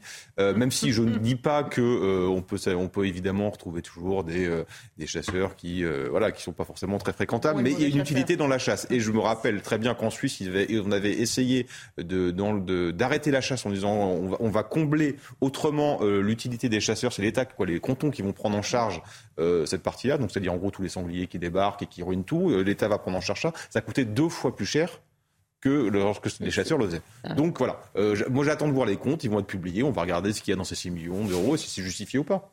Jeanne Beaugrave, je vous ai vu réagir sur ces propos.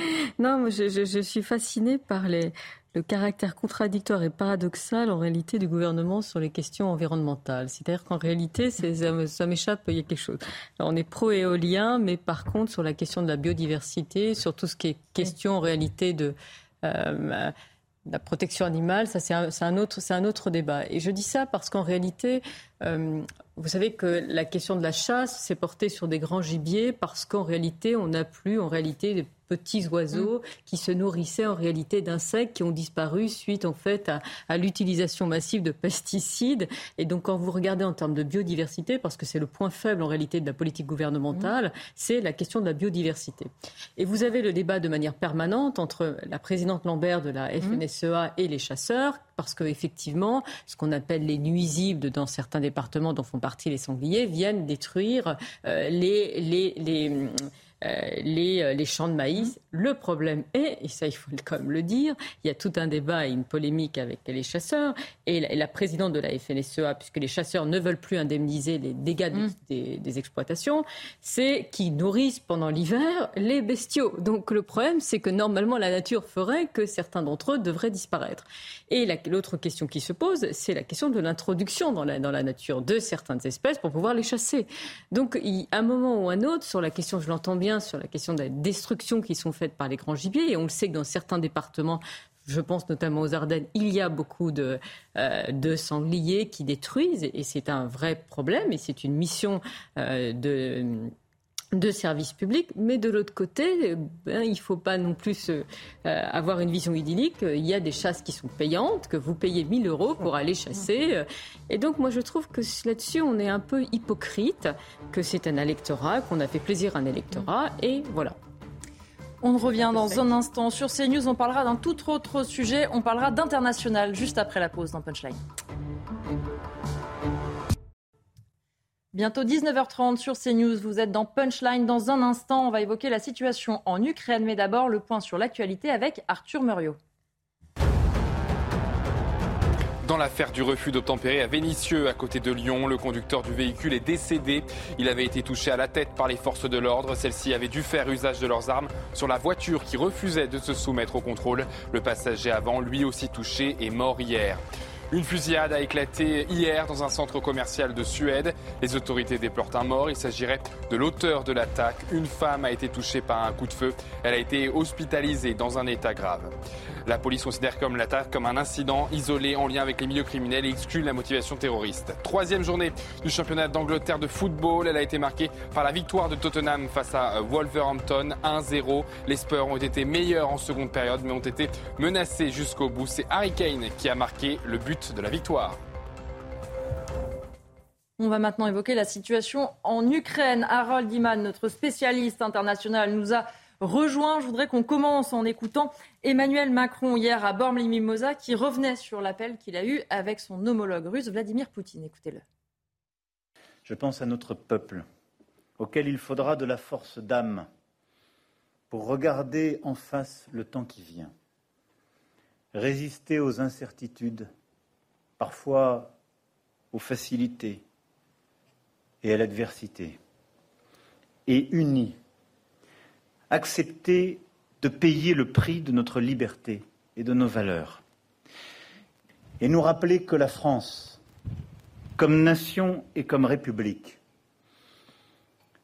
n'est jamais un acquis, jamais un droit, mais un legs à transmettre et un combat à savoir mener.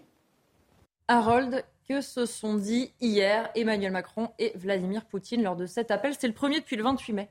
Absolument. Et ils se sont parlé pour régler la question de Zaporizhia. C'est cette ville sur le Dniepr dont la partie ville est aux mains des Ukrainiens et la partie centrale nucléaire est aux mains euh, de l'armée russe. Et donc, euh, puisqu'on se bat autour de cette centrale, il y a le risque qu'un obus, un seul, touche le réacteur et là, on aurait une catastrophe. Et donc, l'idée, c'est d'envoyer des inspecteurs de l'ONU. Ça, c'est une idée que Antonio Guterres, secrétaire général de l'ONU, a confectionnée. Euh, eh bien, qu'on envoie ces inspecteurs sur place pour être sûr que rien n'a été endommagé, que tout fonctionne bien et, entre parenthèses, pour voir si les forces russes n'allaient pas dévier toute l'électricité vers leur secteur, c'est-à-dire la grande tache rose que vous voyez sur la carte, parce que pour l'instant, Enerhodar, c'est le nom de la partie euh, nucléaire de Zaporizhia, euh, devait alimenter euh, l'Ukraine, et enfin tout ce qu'il y avait autour, et pas seulement. C'est l'Ukraine. Oui, mais ça, ça, ne partirait plus vers le nord, vers la partie jaune, ça serait exclusivement pour les besoins de la partie occupée par la Russie. Donc, les inspecteurs veilleraient à, cela. Mais par où passeraient les inspecteurs?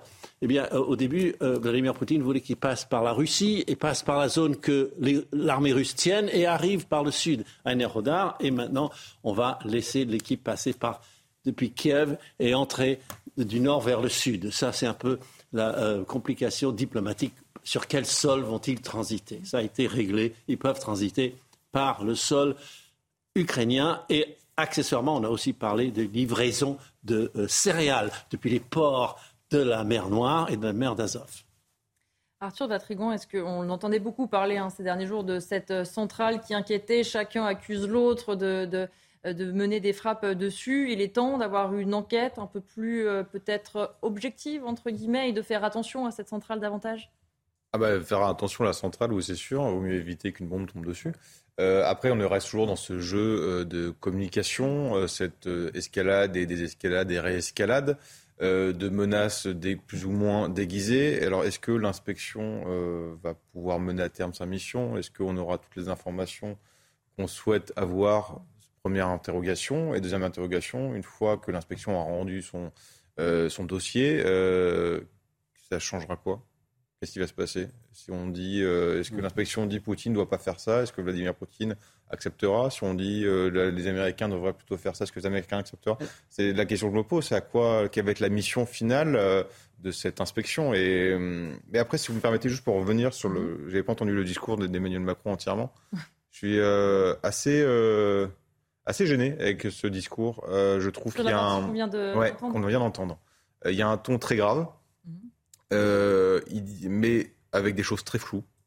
Euh, et surtout, il emploie des mots qui ne lui sont pas habituellement, des mots qu'il emploie habituellement et qui lui parle, quand il parle de la France, qu'il faut léguer, on n'est pas propriétaire, je trouve ça très juste, je suis d'accord, mais pour quelqu'un qui parlait de qu'il n'y a pas de culture française, il veut léguer quoi? J'ai l'impression qu'il y a une mise en scène en fait, euh, avec en, agitant une peur, parce que ces, mots sont très flous, flou, parce qu'il le dit lui-même, c'est flou. Euh, voilà, il va y avoir quelque chose. La guerre est à nos portes. Oui, mais de quoi on parle? C'est la première fois qu'on emploie le mot guerre comme ça.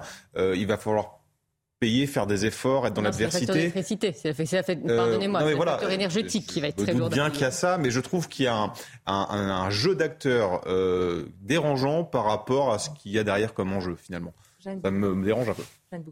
Non, moi je pense que c'est un grand progrès parce que personne n'a envie de prendre la responsabilité d'un accident nucléaire. Donc l'inspection est une grande victoire. Évidemment que la, la, la, centrale est occupée, mais vous savez que pendant ces, derniers, ces dernières semaines, la question de savoir qui lançait des tirs sur la, centrale, les uns s'accusant des mm. autres. Là, en l'occurrence, elle fonctionne. Et, donc, c'est quand, même, quand même une centrale qui est très ancienne. Euh, et donc, il y, a, il y, a, un risque. Et de savoir qu'il y a des experts euh, enfin, excellents, très bien formés, qui connaissent euh, et qui, qui vont venir d'ailleurs avec, des, je crois, des personnes, des experts russes, qui ont l'habitude, de ces, parce que la centrale est, russe, et bien c'est quand même quelque chose de rassurant. Alors, elle, est soviétique, pour être exact. Soviétique, pardonnez-moi. Vous avez tout tout à fait raison. Et, de dire qu'effectivement, on sait très bien que c'est un enjeu stratégique, qu'elle restera occupée par, euh, par l'armée russe. Ça, on n'a jamais dit que c'était l'objectif de l'inspection était de faire et qu'elle va alimenter plutôt les zones ukrainiennes parce que le Donbass est l'Ukraine. Et on sait très bien que l'une des raisons euh, du déclenchement, c'était le non-respect des accords, l'une une des causes, ces accords de mise. Donc les populations du Donbass doivent aussi avoir une protection et avoir de l'énergie. Donc moi, je, trouve que la, manière dont ça, a été présenté est, plutôt négative, alors que j'estime que c'est quand même un grand progrès, que ce soit, je pense, les Ukrainiens comme les, les Russes ne veulent pas d'un accident nucléaire oui, c'est ça. C'est ça. Ils ne veulent pas un nouveau Tchernobyl. Les mots ont été lâchés. Ça montre quand même qu'il y a la raison, euh, et, la raison est là. Et donc, on, doit se féliciter de cela. Et que ce soit des experts internationaux et que le président de la République euh, a, est, convaincu, euh, et c'était la demande de Zelensky, que Vladimir Poutine ait accepté que pour des raisons qui passent par l'Ukraine plutôt que par la Russie, ce qui est le plus important, c'est qu'il soit sur le site et qu'il puisse inspecter. Voilà. C'est une centrale qui est ancienne. Donc, Mais aussi je, suis assez. Euh, un signe positif. Voilà. Oui, mais bon, bah, si l'équipe passe par la zone ukrainienne, ils ne vont pas être euh, filtrés. Il n'y a pas le, risque qu'ils soient filtrés par l'armée russe. Il y a aussi ça. Qu'est-ce que vous appelez filtré en Parce que c'est un jeu que, que euh, le Kremlin joue depuis très longtemps. Quand ils ont un désir de marquer des points, ils disent Ah, cette équipe internationale, elle est bourrée d'espions. Donc ils arrêtent tout, on commence à les, fouiller, on expulse, on, barre le passage à telle ou telle personne. Ils ont fait ça assez souvent. Euh, sur le front euh, du Donbass depuis 2014. Ils ont même pratiquement arrêté de parler à l'OSCE, qui est cette bizarre institution qui. Euh, c'est l'agence, euh, c'est l'AIEA, donc c'est. Maintenant, c'est l'AIEA. Donc on peut pas, qui a eu le prix Nobel de la paix. Donc euh, sincèrement, la, question, quand on connaît l'excellence de ces experts, je ah rappelle avec l'Iran, enfin, ils, ne sont pas tombés. voilà, on n'envoie pas des, des, gens qui n'ont pas d'expérience, qui ne connaissent pas ce jeu politique. Quand vous devez aller en Iran pour savoir si ils enrichissent de l'uranium, ils sont capables d'avoir une centrale euh, d'utilisation des armes nucléaires à titre militaire, je pense que ces personnes-là, moi, je leur fais confiance. Oui, les Iraniens sont généralement, enfin, le, pouvoir est beaucoup moins tatillon que le pouvoir russe. Vous êtes sûr bah, C'est ce qui nous ressort. Le régime iranien de Mollah. Non, non, le régime, euh, c'est une chose, mais quand il s'agit de l'AIEA, ils ne remettent pas en question telle personne, telle personne, telle personne, comme l'ont souvent fait. Mais, mais c'est un peu secondaire. Bien évidemment que les gens qui vont arriver sont des gens de haut niveau qui ont été sélectionnés par l'AIEA, mais il y, a des experts russes aussi, il y aura des experts ukrainiens, ils vont faire un mix très très compliqué dont on n'a pas encore le détail. Mais il ne faut pas oublier que euh, Tchernobyl a subi des combats il y a quelques mois et que même des soldats russes euh, sont passés par là et ils étaient très mal avisés de passer par là parce qu'ils ont été irradiés. Donc euh, ceux qui sont sortis de leur char ont été irradiés. Donc il y, a comme une espèce d'irresponsabilité là-dessus. C'est pas exclu que les Ukrainiens tirent aussi trop près d'une centrale dans la guerre. Mais euh, quand même, ça Tchernobyl a déjà échaudé pas mal de monde. On ne s'attendait pas du tout à autant de troupes qui passent par Tchernobyl euh, là en février-mars. Je voudrais qu'on regarde aussi euh, ce sujet qui est signé Michael Chailloux, qui concerne les réfugiés, notamment ukrainiens qui sont arrivés en France. Quid maintenant de leur résidence? Est-ce qu'ils souhaitent s'installer ici? Est-ce qu'ils souhaitent rentrer dans leur pays? Regardez les précisions de Michael Chailloux. Katerina est arrivée en Bretagne le 13 mars dernier avec ses deux enfants. Elle est hébergée chez sa belle-mère, une Ukrainienne qui a épousé un Breton. Les fournitures scolaires sont achetées. Les enfants devraient retrouver leur école début septembre. Nous allons aller à la rentrée avec les fleurs, avec bonne humeur, euh, dans la sécurité. Même nous attendons de revenir, de repartir dans notre pays. Rentrer à Kiev pour retrouver un mari, un père enrôlé dans l'armée ukrainienne depuis le début du conflit. Les après-midi plage en Bretagne et les victoires avec l'équipe de foot locale n'ont pas convaincu les enfants. Je voudrais revenir à Ukraine et jouer foot avec euh, mon équipe. Je veux euh, retourner à ma maison il a la chance, ma belle-fille, il va voir. Est-ce que c'est possible ici, reste, qu'on continue la vie ici, ou non vraiment revenir? C'est elle qui, mon, mon fils, qui va réfléchir pour ça. Le dilemme est permanent. Katerina, qui loue l'accueil reçu ici en Bretagne, est tiraillée quand elle évoque son avenir. Nous pouvons rester ici pour la sécurité et repartir, euh, mais nous, nous doutons. Vous voyez, il n'y a pas la réponse exacte, malheureusement. En attendant un éventuel feu vert venu d'Ukraine, Katerina, titulaire d'un master en français et en anglais, s'est inscrite à Pôle emploi. Arthur de Vatrigan, maintenant, c'est effectivement la question euh, qui va se poser euh, pour ces réfugiés ukrainiens qui étaient euh, en France, la volonté de repartir ou celle de tenter de démarrer une nouvelle vie en France? Je J'ai pas l'impression, dans le reportage qu'on voit, que la question se pose. La question se pose parce qu'ils ne sont pas sûrs d'avoir, de, retrouver une, sérénité, une paix, une sécurité. Et c'est pourquoi ils sont partis. dans ce qu'on a entendu, des témoignages aussi bien des enfants que des parents, ils ont envie de revenir. Ils, pour, voilà, ils sont partis pour des questions de sécurité et ils s'interrogent sur est-ce qu'on revient ou pas. Et peut-être que la question vient parce que c'est la rentrée scolaire et qu'on sait que c'est toujours très compliqué. Voilà, on s'installe, on lance, on lance. Je pense déjà pour les enfants, ça devait être compliqué de partir comme ça en catastrophe, d'essayer de s'intégrer dans un nouveau monde. Et donc la question peut se poser à ce moment-là où on recommence une nouvelle année. Mais dans ce qu'on a entendu et dans d'autres témoignages qu'on entend, la question ne se pose pas. Ils veulent revenir. La question, c'est est-ce qu'ils peuvent revenir Est-ce qu'ils sont en sécurité pour pouvoir revenir Et sachant qu'il ne faut pas oublier, en effet, que euh, la plupart des hommes sont restés. Euh, donc les pères, les maris sont là-bas. Et donc, euh, il va bien falloir un jour qu'ils se retrouvent aussi. Jeanne Bougrab, c'est vrai que c'est aussi une étape qu'il va falloir repenser le jour où ces personnes auront envie de retourner en Ukraine. Est-ce qu'elles peuvent retrouver une vie là-bas? Est-ce qu'on doit se dire qu'on doit pouvoir aussi accueillir ceux qui n'ont pas envie de risquer de nouveau leur vie là-bas? Bien sûr, moi je pense que c'est pas. En tout cas, il faut aussi rendre hommage, on l'oublie, mais aux pays limitrophes de l'Ukraine qui ont accueilli, en fait, euh, nous par rapport à la Pologne, nous sommes très, très, très en deçà des chiffres. Hein, donc, euh, euh, et, donc, pour le moment, la, question du retour est beaucoup trop tôt. Et, donc, il faut que la France accompagne l'intégration. Mais l'exemple que vous montriez, c'est un exemple parfait. Elle a un master en français. Donc euh, elle parle euh, très très bien français, donc euh, elle, n'aura pas de problème d'intégration, d'insertion. La seule chose, c'est la question du retour. Mais hélas, on a connu ces, périodes-là, c'est trop tôt, c'est trop tôt. Mais, mais je vous dis, là, il faut aussi rendre hommage à la Pologne, la Roumanie, autres États qui ont accueilli, je crois, ils ont été, je me tourne vers le spécialiste des relations internationales. La Pologne, c'est... Presque un million maintenant ça serait plutôt 4 ou 5. millions, voyez, voyez. Parce que, parce que euh, euh, la Pologne, déjà, euh, accueillait 3 millions d'Ukrainiens avant la guerre. Donc, on rajoute à, ça, à cela 3 millions de plus qui sont entrés et à peu près la moitié qui sont repartis en Ukraine. Donc, c'est super fluide entre la Pologne et l'Ukraine. Et si on pense, certains pensent que les Ukrainiens sont comme des Russes, j'ai envie de dire qu'ils sont comme des Polonais plutôt. Euh, et, euh, il y a une propension à parler le polonais chez énormément d'Ukrainiens, tout comme on parlerait aussi le russe, euh, surtout quand on est dans la partie ouest. Donc c'est super facile et le gouvernement polonais se vante de les avoir sur leur territoire. Et même avant la guerre, il disait, nous, les ministres, nous sommes fiers d'avoir 3 millions d'Ukrainiens parmi nous.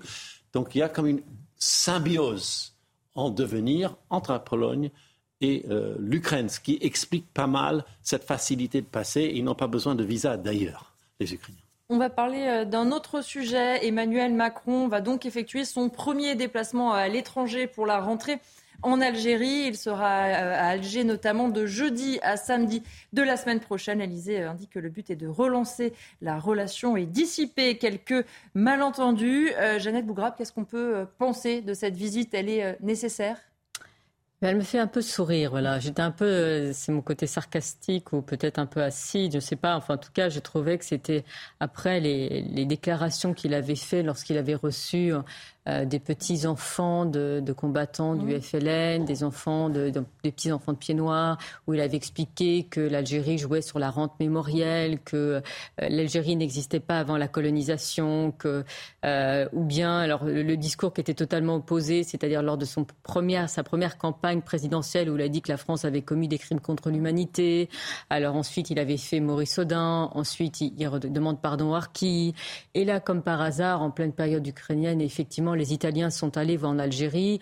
Au moment où l'Algérie demande son adhésion aux BRICS, vous savez, donc, euh, mm. mais je parle sous le contrôle d'un érudit en relations internationales. Donc, euh, euh, donc, vous savez, ce fameux groupe où vous avez le, Brésil, la Chine, l'Inde et la Russie. L'Algérie demande son adhésion aux BRICS.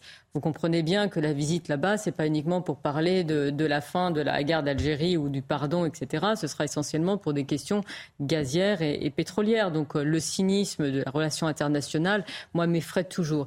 Et juste un, point, parce que vous avez parlé du discours du président de la République qui était très lyrique, avec des envolées, la liberté, alors qu'il vient de recevoir euh, Mohamed Ben Salman, pour, également pour des raisons pétrolières. Sachez qu'aujourd'hui, il y a une jeune femme qui est une blogueuse, vient d'être condamnée à 34 ans de prison pour avoir défendu sur des tweets euh, euh, notamment une, femme qui défendait Loujain Adjoul. Et donc, euh, ce Ben Salman qui a été reçu à l'Élysée après avoir ordonné la décapitation, enfin l'exécution d'un journaliste.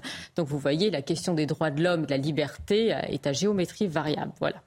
Harold, sur cette visite. Oui, il y a un dossier, tout cela est vrai, absolument. Mais il y a un dossier qui se cache derrière tout ça aussi, ah. c'est le Sahara occidental.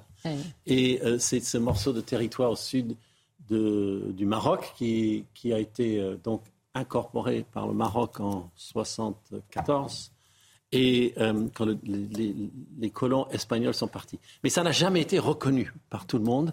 Et voilà que récemment, tous les Occidentaux qui ne reconnaissaient pas cette annexion ce rattachement euh, l'ont reconnu. Euh, à commencer par Donald Trump. Donc ça a fait suivre l'Espagne et plein d'autres pays. Et la France a, reconnu, mais du bout des lèvres, oui, oui, peut-être. et donc euh, ça a agacé les Marocains. Mais il, semblerait qu'ils vont lâcher, hein, que la France va lâcher tôt ou tard, parce que c'est déjà fait. Hein, déjà lâcher tôt ou tard, c'est pas clair. Qu'est-ce que vous voulez dire par là? Parce que quand on va au Maroc, ce qu'ils demandent, c'est un oui franc et massif. Oui, mais l'Algérie ne demande pas un oui franc et massif, et ça va être un rappel d'ambassadeur si jamais la France fait un oui, oui massif. Donc, oui. Je ne crois pas que Emmanuel Macron va là-bas pour dire mais oui, tout à fait, ça appartient au Maroc. Non, justement, il va essayer de louvoyer, et c'est très difficile. Ah, il ne va pas réussir. Non, parce que s'il dit ce que veulent entendre euh, les gouvernants marocains, il se fait du tort à Alger. S'il dit ce que, veut Alger, il se fait du tort à Rabat. C'est très difficile. peut aller à Alger dire je reconnais, je reconnais que le, Polisario appartient au Maroc. Non, il va surtout pas l'évoquer parce qu'il n'est pas. Il bah oui, mais ils vont en parler derrière. je, me doute que c'est quelque chose de chaud. Peut-être qu'il va se faire pardonner ah d'être obligé d'avoir à le reconnaître. Arthur Ventrigon, un, mot sur, sur cette euh, visite, première visite du chef de l'État de cette rentrée ah, hum, évidemment que c'est la question économique derrière. Euh, et le drame, c'est que euh, à chaque fois qu'il y a des visites ou des relations via presse ou en direct, euh, il n'y a pas que il y a pas que des réactions au sommet de l'État. Euh, dire ça se diffuse partout en France et on, on, est quand même en ce moment, pas qu'en ce moment, depuis un certain temps, dans un état de conflit très violent, de blessures encore plus ouvertes qu'avant.